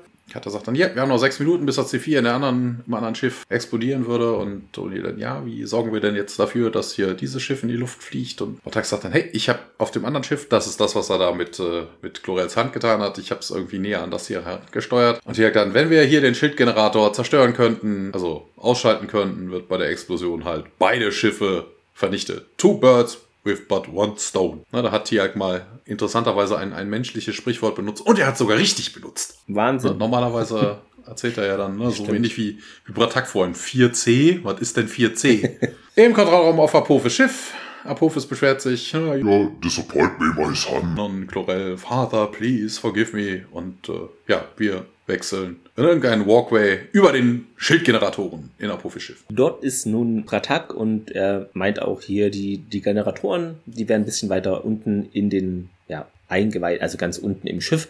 Man müsse da auch mehrere Decks, mein Gott, da hinunterklettern äh, durch die ganze Länge des Schiffs und puh, dann müssten wir noch unsere Waffen und würden dann da irgendwie und O'Neill, hm, äh, zieht so einfach, nimmt die zwei Handgranaten, die noch übrig sind, zieht dann die Stifte auch von den Handgranaten und wirft sie einfach dann runter und die explodieren dann auch. Ja, interessanterweise gibt's da wohl einen Fehler, dass die eine Granate irgendwie, da liegt der Finger nicht auf diesem Löffel und deshalb würde die, würde die, glaube ich, nicht in die Luft fliegen, irgend sowas. Ja, nee, die drei Sekunden hast du hinterher immer. Also ich, ich weiß nicht, was da der Fehler sein sollte, keine Ahnung. Ich kenne mich so schlecht ich mit Handgranaten aus, also. Ich habe auch null zu Hause, ich weiß es nicht. Ich bevorzuge ja, mehr die Z-Gun, also. Vielleicht hat er die irgendwie nicht diesen Stift ganz rausgezogen, keine Ahnung. Auf jeden Fall sagt O'Neill, ah, Handgranaten. Und Tier, ja, das Schiff ist nun auch nicht mehr nach mit diesem Feld geschützt, Energiefeld. Carter fragt, ja, das war's jetzt oder wie? Und Tier bejaht das und Uli dann, ja, ich glaube eigentlich, was äh, der Captain fragt, ist, was ist jetzt? Und Ratak dann gleich wieder, ja, jetzt sterben wir. Das hält Natürlich O'Neill für einen schlechten Plan. Man könne doch mal schauen, wo sind denn hier die Gleiterbuchten von hier aus? Wo kommt man denn da am besten lang? Wobei das eh total interessant ist, ne, dass, dass der Bratak dann sagt, ja, wir müssen hier ganz weit nach unten und hast du nicht gesehen. Wo ich mir denke, hallo, Warum nimmst du dich einfach deine Stabwaffe, ballerst ein paar Mal nach unten und das, reicht das nicht? Weiß man nicht, ob die da so viel Schaden anrichtet. Vielleicht, keine Ahnung. Keine Ahnung, sie haben ja Zeit. Also, ja. also wenn, wenn sie die Zeit haben, da irgendwie sieben Stockwerke nach unten zu klettern, könnte ich in den sieben Minuten auch ein paar Dutzend Mal mit den drei Stabwaffen, vier Stabwaffen mit Tiag zusammen da unten reinballern. Also ja. irgendwas wird schon kaputt gehen. Wir springen zurück in das Stargate Center. Der Kontrollraum ist der Ort unserer Wahl. Chevron Guy, jetzt taucht Da er ist er wieder, genau. da ist er wieder. Wir haben ihn schon ein bisschen vermisst, aber die Konstante bleibt bestehen. Er ist da, alles gut. Denn der meint, ja, das Raumfahrtkommando meldet hier, die beiden Schiffe würden sich irgendwie jetzt näher zueinander bewegen. Und also das, was auch Pratak äh, gesagt hat, dass er das eingeleitet hat. Und Hammond meint dann, wie ist denn der Status des Shuttles Endeavour? Harryman meint dann, ja, es sei irgendwie in Bereitschaft und der Hammond, ja, man müsse jetzt nochmal genauer irgendwie schauen, was geht denn da oben überhaupt vor sich. Ja, das ist aber auch irgendwie albern, weil ne, Hammond sagte, ja, von wegen die Satellitenkommunikation wäre gestört, aber hallo, ne, du kannst doch auch von unten beobachten, was im Weltraum ist. Also wozu, das war doch eigentlich nur ein Witz von Uni mit dem Shuttle. Warum die jetzt wirklich ein Shuttle ausstatten, das da irgendwie hoch soll? Wo, wozu? Was, was soll das da oben? Live-Video-Footage Das erfahren wir eigentlich eher am Ende der Folge, aber es macht keinen Sinn, dass es jetzt schon passiert. Da gebe ich dir recht. Genau, ja, ja, ja. Ne, was, nee, am Ende wissen sie es ja auch nicht. Ne? Also ist ja nur reiner Zufall, weil das Shuttle da oben ist, kann es ja. Dinge tun, aber es macht eigentlich keinen Sinn, hier ein Shuttle hochzuschicken, weil man könnte genauso gut mit irgendwelchen äh, Teleskopen, ne, könnte man genauso gut irgendwas rausfinden. Vor allen Dingen das dann irgendwie vor die gegnerischen Schiffe zu leiten. Das ist vielleicht jetzt. Hallo, äh, schießt auf uns. ja, genau. Eine sehr, sehr, eine sehr, sehr kurze Live-Übertragung. Wir springen nun in Apophis Schiff in besagter Gleiterbucht. O'Neill meint ja, Carter hier, sie und ich, wir gehen da zuerst rein. Wir gehen in Position um und Patak, hm, hebt die Hand so nach dem Motto O'Neill jetzt mal ganz langsam, ich bin jetzt hier Chef. Okay, macht nichts, ja. Und dann Pratak meint ja, beobachtet sie und der Pratak rollt dann vorsichtig so eine Schockgranate, die wir ja auch zu Beginn der Folge schon erlebt haben, da in diesen, da wo eben die ganzen Gleiter sind und ja, Deckung. Diese Kugel explodiert dann, wie erwartet, mit diesem grellen Licht und einem lauten Geräusch und die Jaffa in der Kleiderbucht werden alle außer Gefecht gesetzt. Was ich interessant fand, diese Kleiderbucht ist ja, also jedenfalls ist es so gefilmt, dass sie relativ groß und auch lang nach hinten so weggeht. Und diese eine Granate, da die Leute, die da irgendwie 400 Meter gefühlt weiter hinten stehen, die fallen auch um. Weiß ich nicht, ob das so einen Impact hat, diese Granate. Po. Aber gut, Pratak stellt nochmal fest, ja, also das nennen wir eine Granate. Komm, jetzt kann man, könne man da reingehen. Ja, die gehen auch in die Kleiderbucht hinein. Odil und Pratak schnappen sich einen Gleiter, klettern da rein und Tialk und Carter nehmen dann einen zweiten. Pratak gibt dem O'Neill sowas hier, Mensch, zieh das an. Ist wohl so eine Art, wie sagt man das, Headset, würde ich sagen. Ja, ja, so, so ein in ihr Und Headset. O'Neill meint dann, ja, hör doch mal endlich auf, hier mich Mensch zu nennen. Also das stört ihn schon etwas. Wobei das interessant ist, hier ist auch schon wieder, ne, diese komische Goa'uld Shock Grenade und es wurde ja in Ja. dieser Folge dann irgendwie erläutert, ja, das wird wohl extrem schmerzhaft. Also von schmerzhaft habe ich hier nichts gesehen. Ne? Also die Leute kippen einfach um und hinterher ist ja auch nichts. Sie Ja. haben sich ja vorhin im Knast unterhalten, ne? Sie waren nur blind. Wirken wie, wie betäubt oder Genau, Ne? Sie waren nur blind, aber Schmerzen hatte da ja auch irgendwie keiner. Also das scheint auch irgendwie eine, eine, vielleicht sind die alle kaputt, so B-Ware oder so. Ebay. Secondhand. Ja, äh, Chlorels Schiff. Wir sehen Daniel, wie er aus einem Sarkophag klettert, also aus Chlorels Sarkophag. Äh, hier auch ein kleiner Fehler, weil die Klamotten sind äh, sauber und auch sein Walkie-Talkie war am Arsch. Äh, jetzt ist es wieder heile. Aber vielleicht haben die einfach diese Sarkophage jetzt auch. Update ja. rausgebracht, weißt Genau. du, dass du auch nicht mehr diese Wäscherei Outfits, du und hast auch nicht, direkt mit inklusive. ja, ne? dass du das auch nicht immer neue Outfits dann haben musst. Er klettert halt raus, äh, sieht dann auf seinem Timer auf dem C4, wobei ich denke, interessanterweise, sie hatten doch eigentlich, ach so, genau, er guckt auf das Peltak, wobei interessant, ne, also jetzt ist, steht der Sarkophag wieder im Peltak. Stimmt, das fällt mir jetzt auch erst auf. Hast du recht, die, die haben, die haben ihn, die, die haben ihn wieder rumgetragen. Nein, nein, nein, nein, nein, Daniel hat den einfach woanders gefunden und zurück ins Peltak geschoben, so verletzt wie er war. Ja, Okay. Auch interessant, der Daniel ist, kommt da irgendwie raus und äh, ja, das muss aber irgendwie eine Mini-Verletzung. Vermutlich hat er einen eingerissenen Zehennagel. Also wir haben vorhin gesehen, Chlorell ist da irgendwie 18 Stunden und drüber drin Ja, gewesen. ja, ne? ja. Ah, und Daniel wurde jetzt in die Brust getroffen und äh, ja, ist nach, was hat er? Eine Minute 15, was war vorhin? 40 Minuten oder sowas, ne? Plus ein bisschen rumgeplänkel, halbe Stunde. Also Daniel war da jetzt 28 Minuten drin, vermutlich doch nur ein eingerissener Zehennagel oder sowas. Ja. Wenn du das jetzt sagst, da denke ich mir natürlich auch, wie ist denn das eigentlich, müsste man ja als äh, Chlorell nochmal diesen Bonus haben, dass man Genau. ja einen Guault hat, oder? Ich weiß Ja. nicht, ob, wie der mit dem Sarkophag noch zusammen oder arbeiten die gegeneinander, weil das müsste dann ja theoretisch noch schneller gehen, die Heilung, Ja, oder? das, das kommt aber immer darauf an. Ne? Also wenn der Guaol zusätzlich verletzt ist oder so und der Ja, abgeheilt okay. werden muss, dauert es vermutlich länger, als wenn ein normaler Mensch jetzt äußerlich dieselben Verletzungen hätte, ne? Klar. Aber sobald der Guaol nicht verletzt ist, sollte das deutlich schneller gehen als, äh, naja, whatsoever. Na, der eingerissene Zehennagel ist jetzt auf jeden Fall wieder äh, geheilt. Äh, Daniel packt seine sieben Sachen, rennt aus dem Raum hinaus. Wir sind auf Apophis Schiff. Apophis sieht, dass Chlorels Schiff näher kommt und äh, na, er versucht dann an dem defekten Peltak, da hat man ja gerade drauf geschossen, da irgendwie dann rumzufummeln, aber da passiert halt nichts. Ja, Apophis sagt, no. Und jetzt kommt auch wieder etwas, was überhaupt keinen Sinn macht.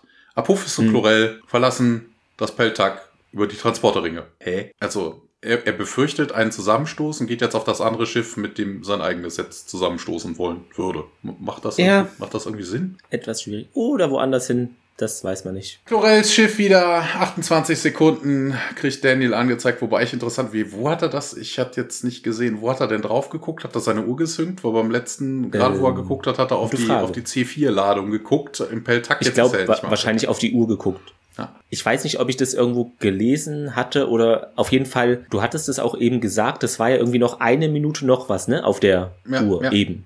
Ja, genau. auf dem, auf dem Und- C4-Sprengsatz, ja. Auf dem C4, genau, auf dem Schreibtisch. Und in dieser Zeit hätte er gar nicht dahin kommen können, wo er jetzt ist. Aber gut. das Keine Ahnung. halt- Also es hätte mehr, Ja. mehr Sinn gemacht, wäre er im äh, Sarkophag gewesen und im Stargate-Raum gewesen. Ne? Also er klettert raus, geht als DAG, Ja, ja. das wäre natürlich perfekt, aber hm.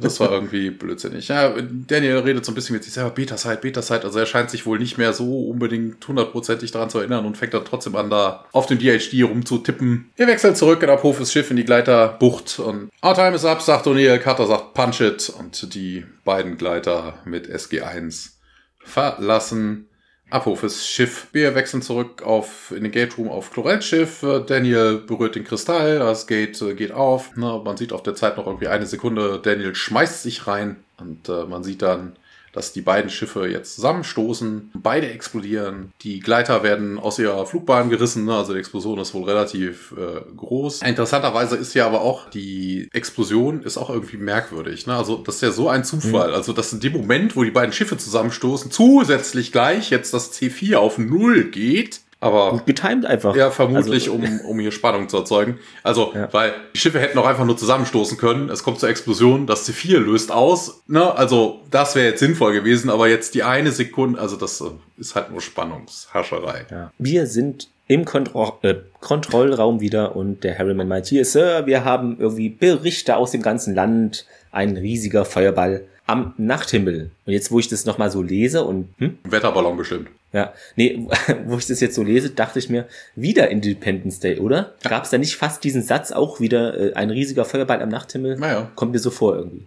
Kann mich auch irren, aber naja. Hammond schaut sich so um und während da irgendwie im Kontrollraum alle ja, jubeln, Applaus gibt es, also ja, wir haben es geschafft. Wir springen zurück in den Weltraum und da sieht man ja O'Neill und der fragt Pratak, hier alles okay und ja, der meinte, nicht schlecht für den alten Mann, oder? Wir hören dann Carter über Funk, ähm, uns geht's gut und ja, aber Carter meint, ja, unser Kleider hat wohl ein bisschen mehr abbekommen, aber wir hatten nicht so viel Zeit uns irgendwie verschaffen können wie gedacht oder so. O'Neill fragt dann hier, Captain, wie sieht's genau aus? Und ja, Carter sagt, man hat nur noch wenig Energie und irgendwie man sei jetzt in einer ziemlich niedrigen Umlaufbahn. Daher, es würde wohl, sagt sie, nicht so lange dauern, bis man dann in der Erdatmosphäre äh, verglühen würde. Äh, und O'Neill dann, ja, schauen Sie doch mal nach oben. Die Samantha macht das, schaut dann nach oben, dann sieht man die Erde. Wunderschön ist sie und O'Neill, ja, das ist sie. Und Carter auch, ja, wir haben das gerettet, Sir. Ja, das haben wir.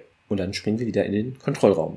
Der Walter Harriman über die Sprechanlage sagt, Sternentor von außen aktiviert. Also fand ich etwas ungewöhnlich und holprig, denn normalerweise sagt er ja hier irgendwie Incoming Travelers oder so und auch nichts mit Sternentor, der sagt dann Stargate aktiviert, aber gut. Hätte auch sein können, dass er jetzt hier auf einmal Sharp Eye sagt, hätte mich auch nicht gewundert. Und wendet sich dann an Hammond, der da gerade auch reinkommt und ja, das ist das Signal von SG1 und dann wird auch, also Hammond öffnen sie die Irisblende und dann springen wir etwas weiter in den Torraum. Da sehen wir nun, wie Daniel rauskommt aus dem Stargate und Hammond betritt dann nun auch den Torraum. Ja, Dr. Jackson hier war SG1 an Bord einer dieser Schiffe, der etwas noch ähm, verdattert, so ja. Unser General fragt auch dann nochmal nach, ja, hier, woher haben Sie da überhaupt, äh, und Daniel unterbricht ihn nur nun, es gab irgendwie ein Stargate an Bord des Schiffes, auf dem wir waren, und als er eben merkte, dass man nah genug an der Erde war, dann hat er die, also wohl als Ausgangspunkt benutzt und dann eben P3X984 angewählt. Meint so, ja, Alpha-Site und dann, ja, hier nun bei uns, jetzt kommt das, was ich vorhin schon vorwegnahm. Ähm, bei uns heißt es hier Beta-Site in der alternativen Realität, aber ja, Hammond fragt auch nach, der Rest von SG1, wo ist denn der abgeblieben? Daniel schaut dann etwas traurig rein und ja, wir springen wieder in den Weltraum. Daniel erklärt ja, wo er hingesprungen ist, aber interessanterweise, ne, der Hammond ist ja die ganze Zeit von wegen, ne, ein, ein nach dem anderen geht nach, geht zur Alpha Side ja. wird evakuiert. Dass Daniel natürlich genau in dem Moment, wo gerade das Tor nicht in Benutzung ist, dadurch, das ist Glück so ein Riesenzufall. Eigentlich hätte es besetzt sein müssen. Sehr gemein. Besetzt. Ja, Space, the final frontier. Äh, Carter sagt dann, hey, hier, unromantisch ist ja unglaublich. Das kennt man bei Carters mhm. erotischen Weltraumabenteuern ja gar nicht. Äh, es gäbe wohl einen ganz wunderschönen äh, Sonnenaufgang. Ja, Neil, das wäre wohl gar kein so ganz schlechter Tag gewesen. Carter stimmt hinzu und Bartek sagt dann auch nochmal, we die well, Tialk. Also so ein bisschen melancholisch. Tialk ergänzt dann auch, we die free. Und er guckt aus dem Fenster und sagt dann, oder nicht? Weil man sieht nämlich die Endeavour ins, äh, ins Sichtfeld kommen und äh, man hört dann den Shuttle-Piloten, ne? Houston, this is Endeavour, we have them inside. I repeat, we have them inside. Woher wollen die wissen, dass da SG1 drin ist? Ja, sie nehmen es an, weil, keine Ahnung. Könnten auch Pajafar sein. Ja. Interessant ist auch, ähm, wie soll dieses Space Shuttle SG1 äh, die zur Erde bringen, weil ohne Raumanzüge und so, das klappt irgendwie nicht so ganz. Die haben, die haben Ladebuchten. Ja, vielleicht ist da die Ladebucht groß genug. Okay. Oder, oder die, weißt du, die haben so ein äh, Team an Bord, was die Gleiter so repariert. Oder die selber machen das. Nein, die, die haben einfach das Stargate mitgenommen im, im Laderaum, weißt du? Und dann wird das aktiviert und dann, die haben ja ein zweites, weißt du? Dann werden einfach die Gleiter glaub, zur Alpha-Site so geschickt und dann. Ja, weil das stelle ich mir schwierig vor, aber gut. Äh, wir sehen das SGC von draußen wieder am Tag und wechseln auch direkt in den Gate Room. Äh, wir sehen ähm, O'Neill, Carter, Tialk und Bratak äh, reinkommen und äh, ja, da stehen ein ganze, ganzer Haufen von Militärpersonal und die alle applaudieren. Jetzt kommen wir noch zu einer Personalie. Wir sehen zu Hammonds Linker einen Aide stehen und äh, der ist auch namentlich erwähnt. Das ist Bernie Neufeld. Der hat sonst nur bei Secret Lives mitges einmal mitgespielt. Sonst ist er im Art Department für Stargate. Nein. Für Stargate hat er Art gemacht, für The Hundred hat er Art gemacht und der Rest ist ein Dutzend andere Sachen, die sagten mir hm. jetzt alle nichts. Ne? Also von wegen, das ist wieder so, ein, so eine Art Cameo-Auftritt für Leute, die ja. einfach im Hintergrund auch tätig sind. Das haben wir ja mit Stuntmännern auch schon ein paar Mal gehabt, ne? dass sie dann einfach auch mal eine Rolle kriegen. Äh, hier in dem Fall halt wirklich ein Art Department-Type, der sich dann einfach mal dazustellen konnte. Hammond bedankt sich bei Bratak und Bratak guckt erstmal kurz zu äh, O'Neill, ne? O'Neill nickt dann und äh, Bratak stellt dann, ja, you're Hammond of Texas und er fährt sich dabei auch über, mhm. über den Kopf, ne? So die Glatzkopf, den Glatzkopf und, und sagt, jo, ja, deine, deine Krieger haben dir gut gedient. Und Im Deutschen sagt er leider, ja, Hammond, der Anführer, geht leider verloren, der Gag. Ja, ja, Hammond of Texas. Ja. ja, Hammond tut es leid, dass Bratak so schnell wieder nach Hause gehen müsse. Und jetzt kommt auch wieder was total Schwachsinniges. Bratak sagt, I must return before word of our rebellion reaches Chulak. My place is there. Mhm. Hallo? Die Schiffe sind gerade beide in die Luft geflogen. Keine Überlebenden. Alle tot. Also, wer, wer soll's denn irgendwie verraten? Irgendwer hat's beobachtet, den Feuerball. Mhm. Und der Pilot dreht um und fliegt zurück. Hier ist wieder ein bisschen Rumgetatsche. Er fasst nämlich dann auch, ne, verabschiedet sich so ein bisschen, fasst Tiak auch ins Gesicht. Und äh, bei Carter traut sich das keiner, die beißt ja dann. Das äh, nee. haben wir ja auch schon gesehen. Der Airman, der irgendwie Bratak dann weiterführt, weißt du, anstatt das Stargate anzuschmeißen, der führt ihn jetzt irgendwie raus und fragt dann, hey, wir hätten ja noch ein paar Fragen. Ne? Der Bratak geht dann mit dem Airman, anstatt da einfach stehen zu bleiben das, und irgendjemand ja. wählt ein Gate. Also das hat mich auch gewundert, weil normalerweise kennst du es, okay, Rebriefing, dann SG1 und so, duschen sie und dann kommen sie wieder in den Briefing Room, aber wieso der jetzt da ausgewählt wird, fand ich auch ein bisschen. Ja, keine Ahnung. Nein, Geheimsicherheit, keine Ahnung. Ja, Hammond sagt dann, SG1 hier, da ist jemand, der sie gerne sehen würde und äh, von hinten kommt dann Daniel an und Carter, Daniel und O'Neill greift sich dann auch Daniel und umarmt ihn und Space Monkey sagt er zu ihm, yeah! Hm. Ja. ja, man grinst sich so ein bisschen an, da Carter umarmt Daniel auch und äh, ja, die Leute versammeln sich dann um SG1 und fängt an zu lachen und äh, ja, man gratuliert, neuer Handshake und ja, Fade Out, End Credits. Interessant äh, an dem letzten Punkt hier ist Space Monkey, das äh, war wohl stand so nicht im Originalskript, denn das hat er unser Richard Dean Anderson improvisiert, also stand da gar nicht drin, Aha. aber passt da irgendwie auch. Okay. Dann haben wir diese ganze vierteilige Invasionsnummer jetzt fertig. Huh, wobei, wobei ja überhaupt gar keine Invasion vorkam. Ne? Also einzig und allein auf Nein, der alternativen Realität. Ja. Es hat kein Gurault ja. äh, oder Jafar einen, einen Fuß auf die Erde gesetzt oder irgendwas mhm. angegriffen.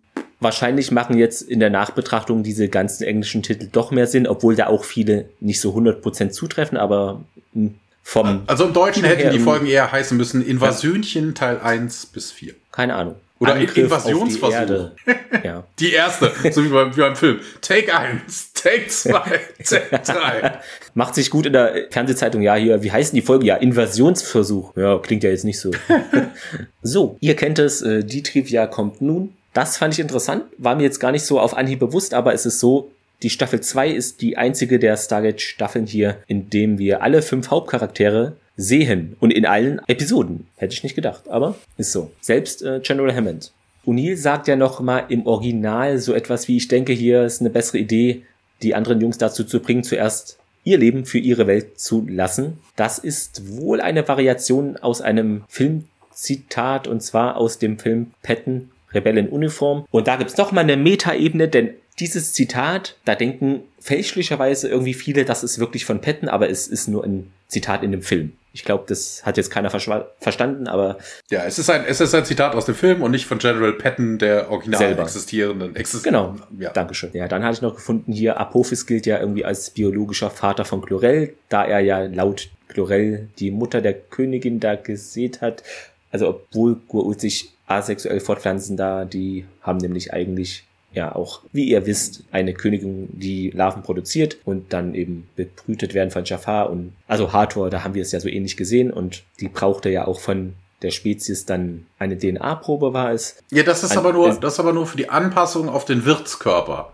Ja. Na, also von wegen, es könnte durchaus auch sein, dass die Gua'uld dann, was ich was, wie Schnecken oder Schlangen oder sowas sich dann doch dran. befruchten. Und ja. Hathor lag ja ewig in drei Tage da im, ja, ja. in der, Im, im Dings drin. Wobei das auch totaler Mumpitz ja eigentlich ist, weil es ist ja eigentlich Rasplanet. Also warum sollte Apophis auf die Erde kommen, um Hathor zu schwängern, äh, zu befruchten, äh, obwohl, äh, hm. Dann stand da noch irgendwie Apophis liefert offenbar wohl diese menschliche Probe für seine Königin, aber. Nee, es geht nur, es geht nur ums Befruchten. Na, also von wegen, er befruchtet die Eier und äh, die menschliche DNA braucht sie halt ja eigentlich, ähm, damit sie den Nachwuchs äh, darauf einstellen kann, dass er in einem, ja. in einem menschlichen Wirt leben. Also dass es dann dafür konzipiert wird, ja. Das fand ich auch interessant, denn das ist mir nicht aufgefallen. In der Hardcore-Folge fiel es mir auf. Diesen Effekt kennt ihr auch alle aus der Hardcore-Folge und zwar die erste Szene der Episode. Da sehen wir ja dieses Hatak und da wird so draufgezoomt. Und das ist die letzte Szene von die Invasion Teil 3 nur eben rückwärts abgespielt. Finde ich auch irgendwie witzig. Okay. Also das haben die hier wieder gemacht. Ja. Szenenrecycling, so wie bei Politics. Ja, genau. Nur nicht ganz so exzessiv. Okay, jetzt weiß ich nicht, ob ich sag mal Spoiler-Alarm, hört jetzt mal Weg. eine Minute nicht hin, aber ich glaube, ihr wisst es selber. Oh mein Gott, Apophis und Chlorel sind wahrscheinlich noch am Leben. Sie benutzen nämlich diese Transportringe vermutlich, um Apophis Schiff zu Chlorel zu gelangen oder wo sich dann Stargate befindet. Ob das alles in der Schnelle der Zeit klappt, ist zumindest fragwürdig. Interessant noch zu diesem ganzen Geschichte. Das Drehbuch sah das gar nicht vor. Im Drehbuch stand Chlorel zusammen mit allen auf Apophis Schiff, die sterben alle, ja. Aber die Episode war fertig auch schon, ja.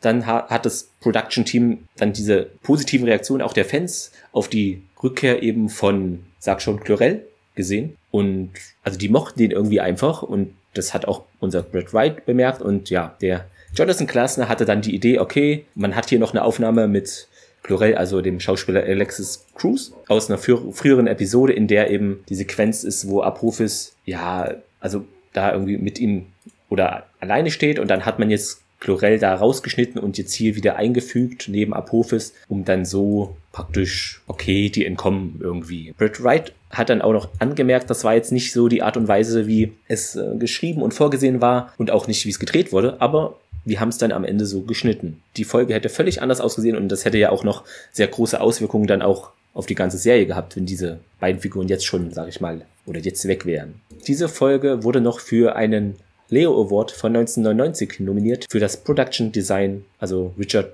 Hudolin hat da, wurde dafür nominiert. Und diese Episode zählt wohl, ich weiß halt nicht immer, wie aktuell diese Info noch ist, aber habe ich so gelesen, zählt wohl zu den zehn besten Episoden von Sky. Die haben da wohl ein Ranking gehabt äh, und da wurde sie auch auf Platz 10 gewählt. Da diese Episode, wie ihr ja ahnen könnt, noch Einfluss auf SG1 oder auf die Erde äh, auf, hat, zumindest im Hintergrund, ist es auch so, dass Geschehnisse von dieser Episode in zig anderen Stargate-Episoden auftauchen, zum Beispiel in Out of Mind, Exodus, Threshold, Homecoming, Reckoning, Part 1, Flesh and Blood, Memento Mori und so weiter. Zu den Fehlern, ich habe nicht mehr so viel hier stehen, weil ich versucht habe, die dieses Mal auch wieder ein bisschen mehr schon in den Szenen reinzubringen. Du hast ja auch schon viel dazu gesagt. Ja. Das ist mir auch nicht aufgefallen, aber Nachdem Chlorel durch den Sarkophag da, da ist eben, äh, sehen wir Pratak zu Tier, wie er sagt, ja, dass Chlorel auferstanden ist und die Kampagne begonnen hat. Und da sieht man wohl ganz rechts auf dem Bildschirm, wie jemand aus dem Off ein Skript auf einer Kiste hinter Pratak da fallen lässt und dann noch aus dem Bild springt. Und das ist aber wohl so, dass diese Blätter dann während der Szene hinter Pratak zu sehen sind. Okay, ich hatte, ja, ich hatte also, es gelesen, aber äh, ich hm, hatte jetzt nicht, nicht, mit irgendeinem Typen hatte ich das nicht gelesen. Ich hatte nur okay. gelesen, dass da wohl ein Skript Vielleicht sieht man so auf, auf dem Sarkophag rumgelegen ja. hätte, aber das kann ja auch sonst was sein. Ja, kann auch, äh, vielleicht ist es noch eine ähnliche Sache. Ist wohl so, dass das Skript äh, Richard Dean Anderson gehörte und er versuchte es aus dem Bildschirm so zu werfen, aber das hat halt irgendwie nicht so ganz geklappt. Ja, Zitat der Woche, Thomas. Ich bin gespannt. Was hast du denn uns rausgesucht? Permission denied. The idea to send the best and brightest Colonel. Also diese Art von Beleidigung ist schon richtig, richtig gut. Die war gut, ja. War auch unter meinen Top 3. Ich habe dann irgendwie was anderes genommen, weil ich dachte, vielleicht nimmst du das oder ich dachte, ach, nehme ich mal was anderes. Und zwar habe ich mich dafür entschieden, äh, O'Neill sagt zu Daniel, glaube ich, oder was soll's, Daniel? Und dann, wir waren hier schon in schlimmeren Situationen als dieser und Tiag meines Wissens nicht. Keine Ahnung, fand ich irgendwie witzig. Ja, zum Fazit, ähm, weißt du, wer jetzt dran wäre? Ich weiß es nicht. Du, ich habe beim letzten Mal angefangen. Okay. Zum Glück habe ich mir auch was aufgeschrieben. Ja, erneut viel Action auf den Hattacks. Äh, Pratak taucht unerwartet, wie ich jedenfalls finde, auf. Ist da ja eine Art Undercover-Mission, nenne ich es einfach mal vor Ort und SG1 ähm, prescht ihm da in die Parade hinein oder eben auch umgekehrt. Es ist natürlich eine Sache der Sichtweise. Chlorel, Sciara, die zögern noch ein bisschen da, also kämpfen kurz noch. Man sieht die Szene ja, das Schutzschild soll aktiviert werden, aber da gewinnt dann schließlich Chlorel doch die Oberhand dann über Sciara. Ja. Unser blauer Planet wird bedroht, äh, wobei im Nachhinein habe ich mir auch notiert, die Titel, die Invasion nicht so viel Sinn ergeben, da man ja erfährt, dass die Erde eher zerstört oder unbewohnbar gemacht werden soll, so interpretiere ich jedenfalls Apophis. Wenn er sagt, hier mach mal diese Stadt da, Erdboden gleich und so, dann hm, finde ich, hast du auch gesagt, den Titel, ja, hätte man einfach irgendwie anders machen können. Auch noch zu dieser Invasionsnummer, was da für mich sollte es jetzt wirklich eine Invasion sein, auch rein strategisch, faktisch kann es gar nicht eine Invasion sein. Jedenfalls wäre es völliger unlogisch, denn ein Hatak-Schiff transportiert rund, es sind nur rund 2000 Soldaten. Und 2000 bis 2000 ist 4000. Da kannst, was willst du da eine Invasion machen? Also finde ich nicht glaubhaft. Wobei ich es auch schwierig finde, dass ein Hatak nur 2000 Soldaten transportieren soll. Wenn man das nämlich in einem Verhältnis setzt zu dem Flugzeugträger USS Enterprise, der ist ja 342 Meter lang und er hat eine Besatzung von 5230, ja. Ich habe das in einem Fandom-Website gefunden. Angeblich ist ein Hatak 700 Meter lang, 650 Meter hoch und 315 Meter breit. Da sollen also nur zwei, also das muss ja mega komisch gebaut werden, dass da nur 2000 Leute drauf passen. Also das finde ich völlig unlogisch. Ja, mehr aber, brauchst du doch nicht. Also du willst ja die ganze Erde platt machen. Aber wenn, wenn du auf diese Invasion gehst, dann würde das keinen Sinn machen, nur mit so wenig Truppen da anzutanzen, sag ich mal, ne? Aber dieser Fakt steht im Widerspruch zu, ähm, wie sagt man, zu Skizzen von den, einen Moment, genau, von dem Konzeptart der Hattacks, denn da, von den Production Designer Richard Hodolin und der Art Directorin Bridget McGuire, da ist es so, dass die Zumindest eine Seite des Attacks ist 1000 Meter lang und hat eine Höhe von 400 Metern. Also ich weiß nicht, wer hat da jetzt recht hat. Ne? Entweder die Fans oder die Leute, die die Serie machen. Schwierig, ne? Nein, nein, nein, nein, nein. Die, die Erklärung ist doch eine ganz andere. Ungenauigkeiten. Das ist doch relativ logisch. Wir wissen ja, was diese Schiffe machen. Die haben doch gar keinen Platz für so viele Gua'uld, äh, für so viele Jafar. Weißt du, die sind doch innen hohl. Die müssen doch auf Bergen und Pyramiden landen. Okay, ja. Du hast es angesprochen, ich wollte nicht darauf eingehen. Du hast jetzt das Fass aufgemacht.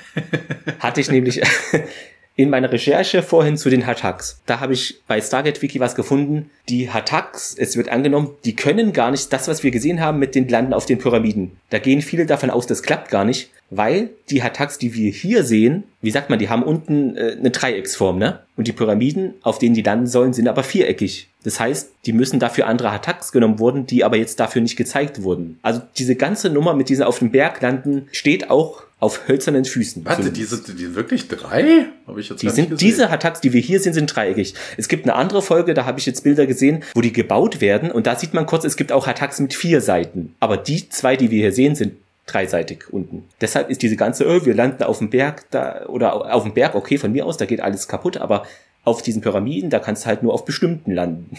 Keine Ahnung. Oder du schießt diese Pyramiden in die richtige Form. Ich weiß nicht genau, wie die sich das denken. Hm. Ja, aber gut.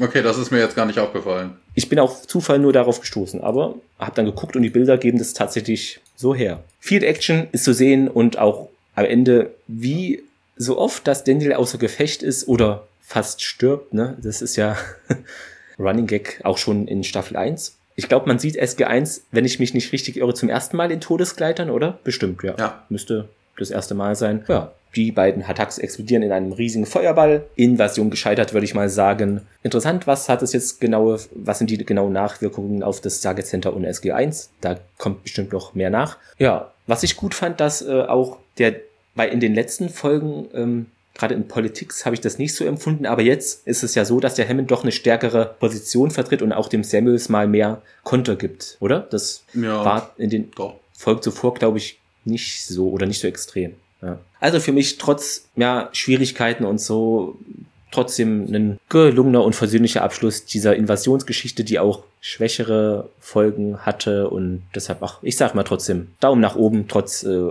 aller Schwierigkeiten, die wir erwähnt haben. Ja, ja, äh, ja, ich hätte eigentlich eher so einen Daumen in die Mitte gegeben, also zur Seite, mhm. dadurch, dass auf so viele Dinge drin waren, die in der letzten Folge anders waren. Ne? Also vier von ja. wegen, du hast einen Bildschirm, der jetzt doch ein Fenster ist, ne?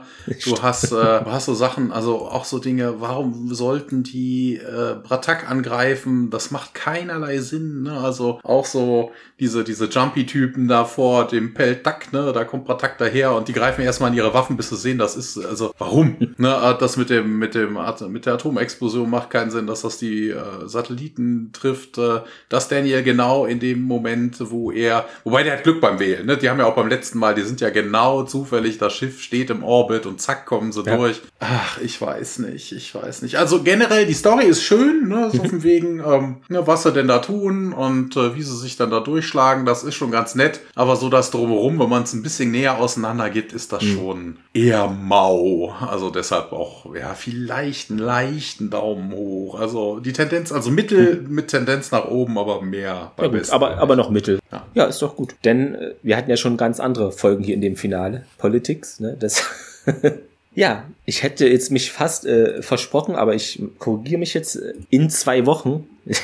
mich dran gewöhnen wieder haben wir dann die Folge In the Line of Duty für euch, Freund oder Feind im Deutschen. Das, so wenn ich das richtig überblicke, ist dann wieder eher eine Carter-Folge und auch nicht mehr so kammerspielmäßig, denke ich mir jedenfalls. Jo, Katas erotische Weltraumabenteuer wieder. Schauen wir mal, ne? Wissen wir noch nicht, aber ihr könnt dann wieder reinhören in zwei Wochen. Ja, dann haben wir das geschafft, ne? Staffel 1 ist durch, Staffel 2, Folge 1 ist jetzt auch beendet. Ja, ja ne, was bleibt dann dazu sagen? Folgt uns, äh, liked uns, äh, schreibt Bewertungen, äh, empfehlt uns weiter. Ja, von mir dann guten Abend, guten Morgen, guten Tag, was auch immer. Kommt rein und Tech-Mate und äh, ja, und so weiter. Ja, von mir auch und äh, denkt dran, ihr könnt uns eigentlich fast überall hören und auch Social Media Kanäle abonnieren, muss ich ja nicht jetzt weiter alles immer ausführen. Ihr wisst es, glaube ich, sowieso. Und wobei wobei das interessant ist, immer zu sagen, wo man uns denn hören kann, weil die Leute, wenn hm. sie uns hören, wissen sie ja, wo sie uns hören. Also. Ja, aber vielleicht manche hören das. Es, ein, es gibt einen Mini-Prozentsatz an Hörerinnen und Hörer, die das über den Blog hören und vielleicht haben die auch ein Smartphone und dann können die das nochmal besser hören. Oder vielleicht hören die das auch nur zu Hause am Laptop, kann ja auch sein. Ja, ja. Aber du hast recht, aber wir sind überall zu hören. ja. Nur gut, bis bald. Macht's gut. Bye, bye. Ciao.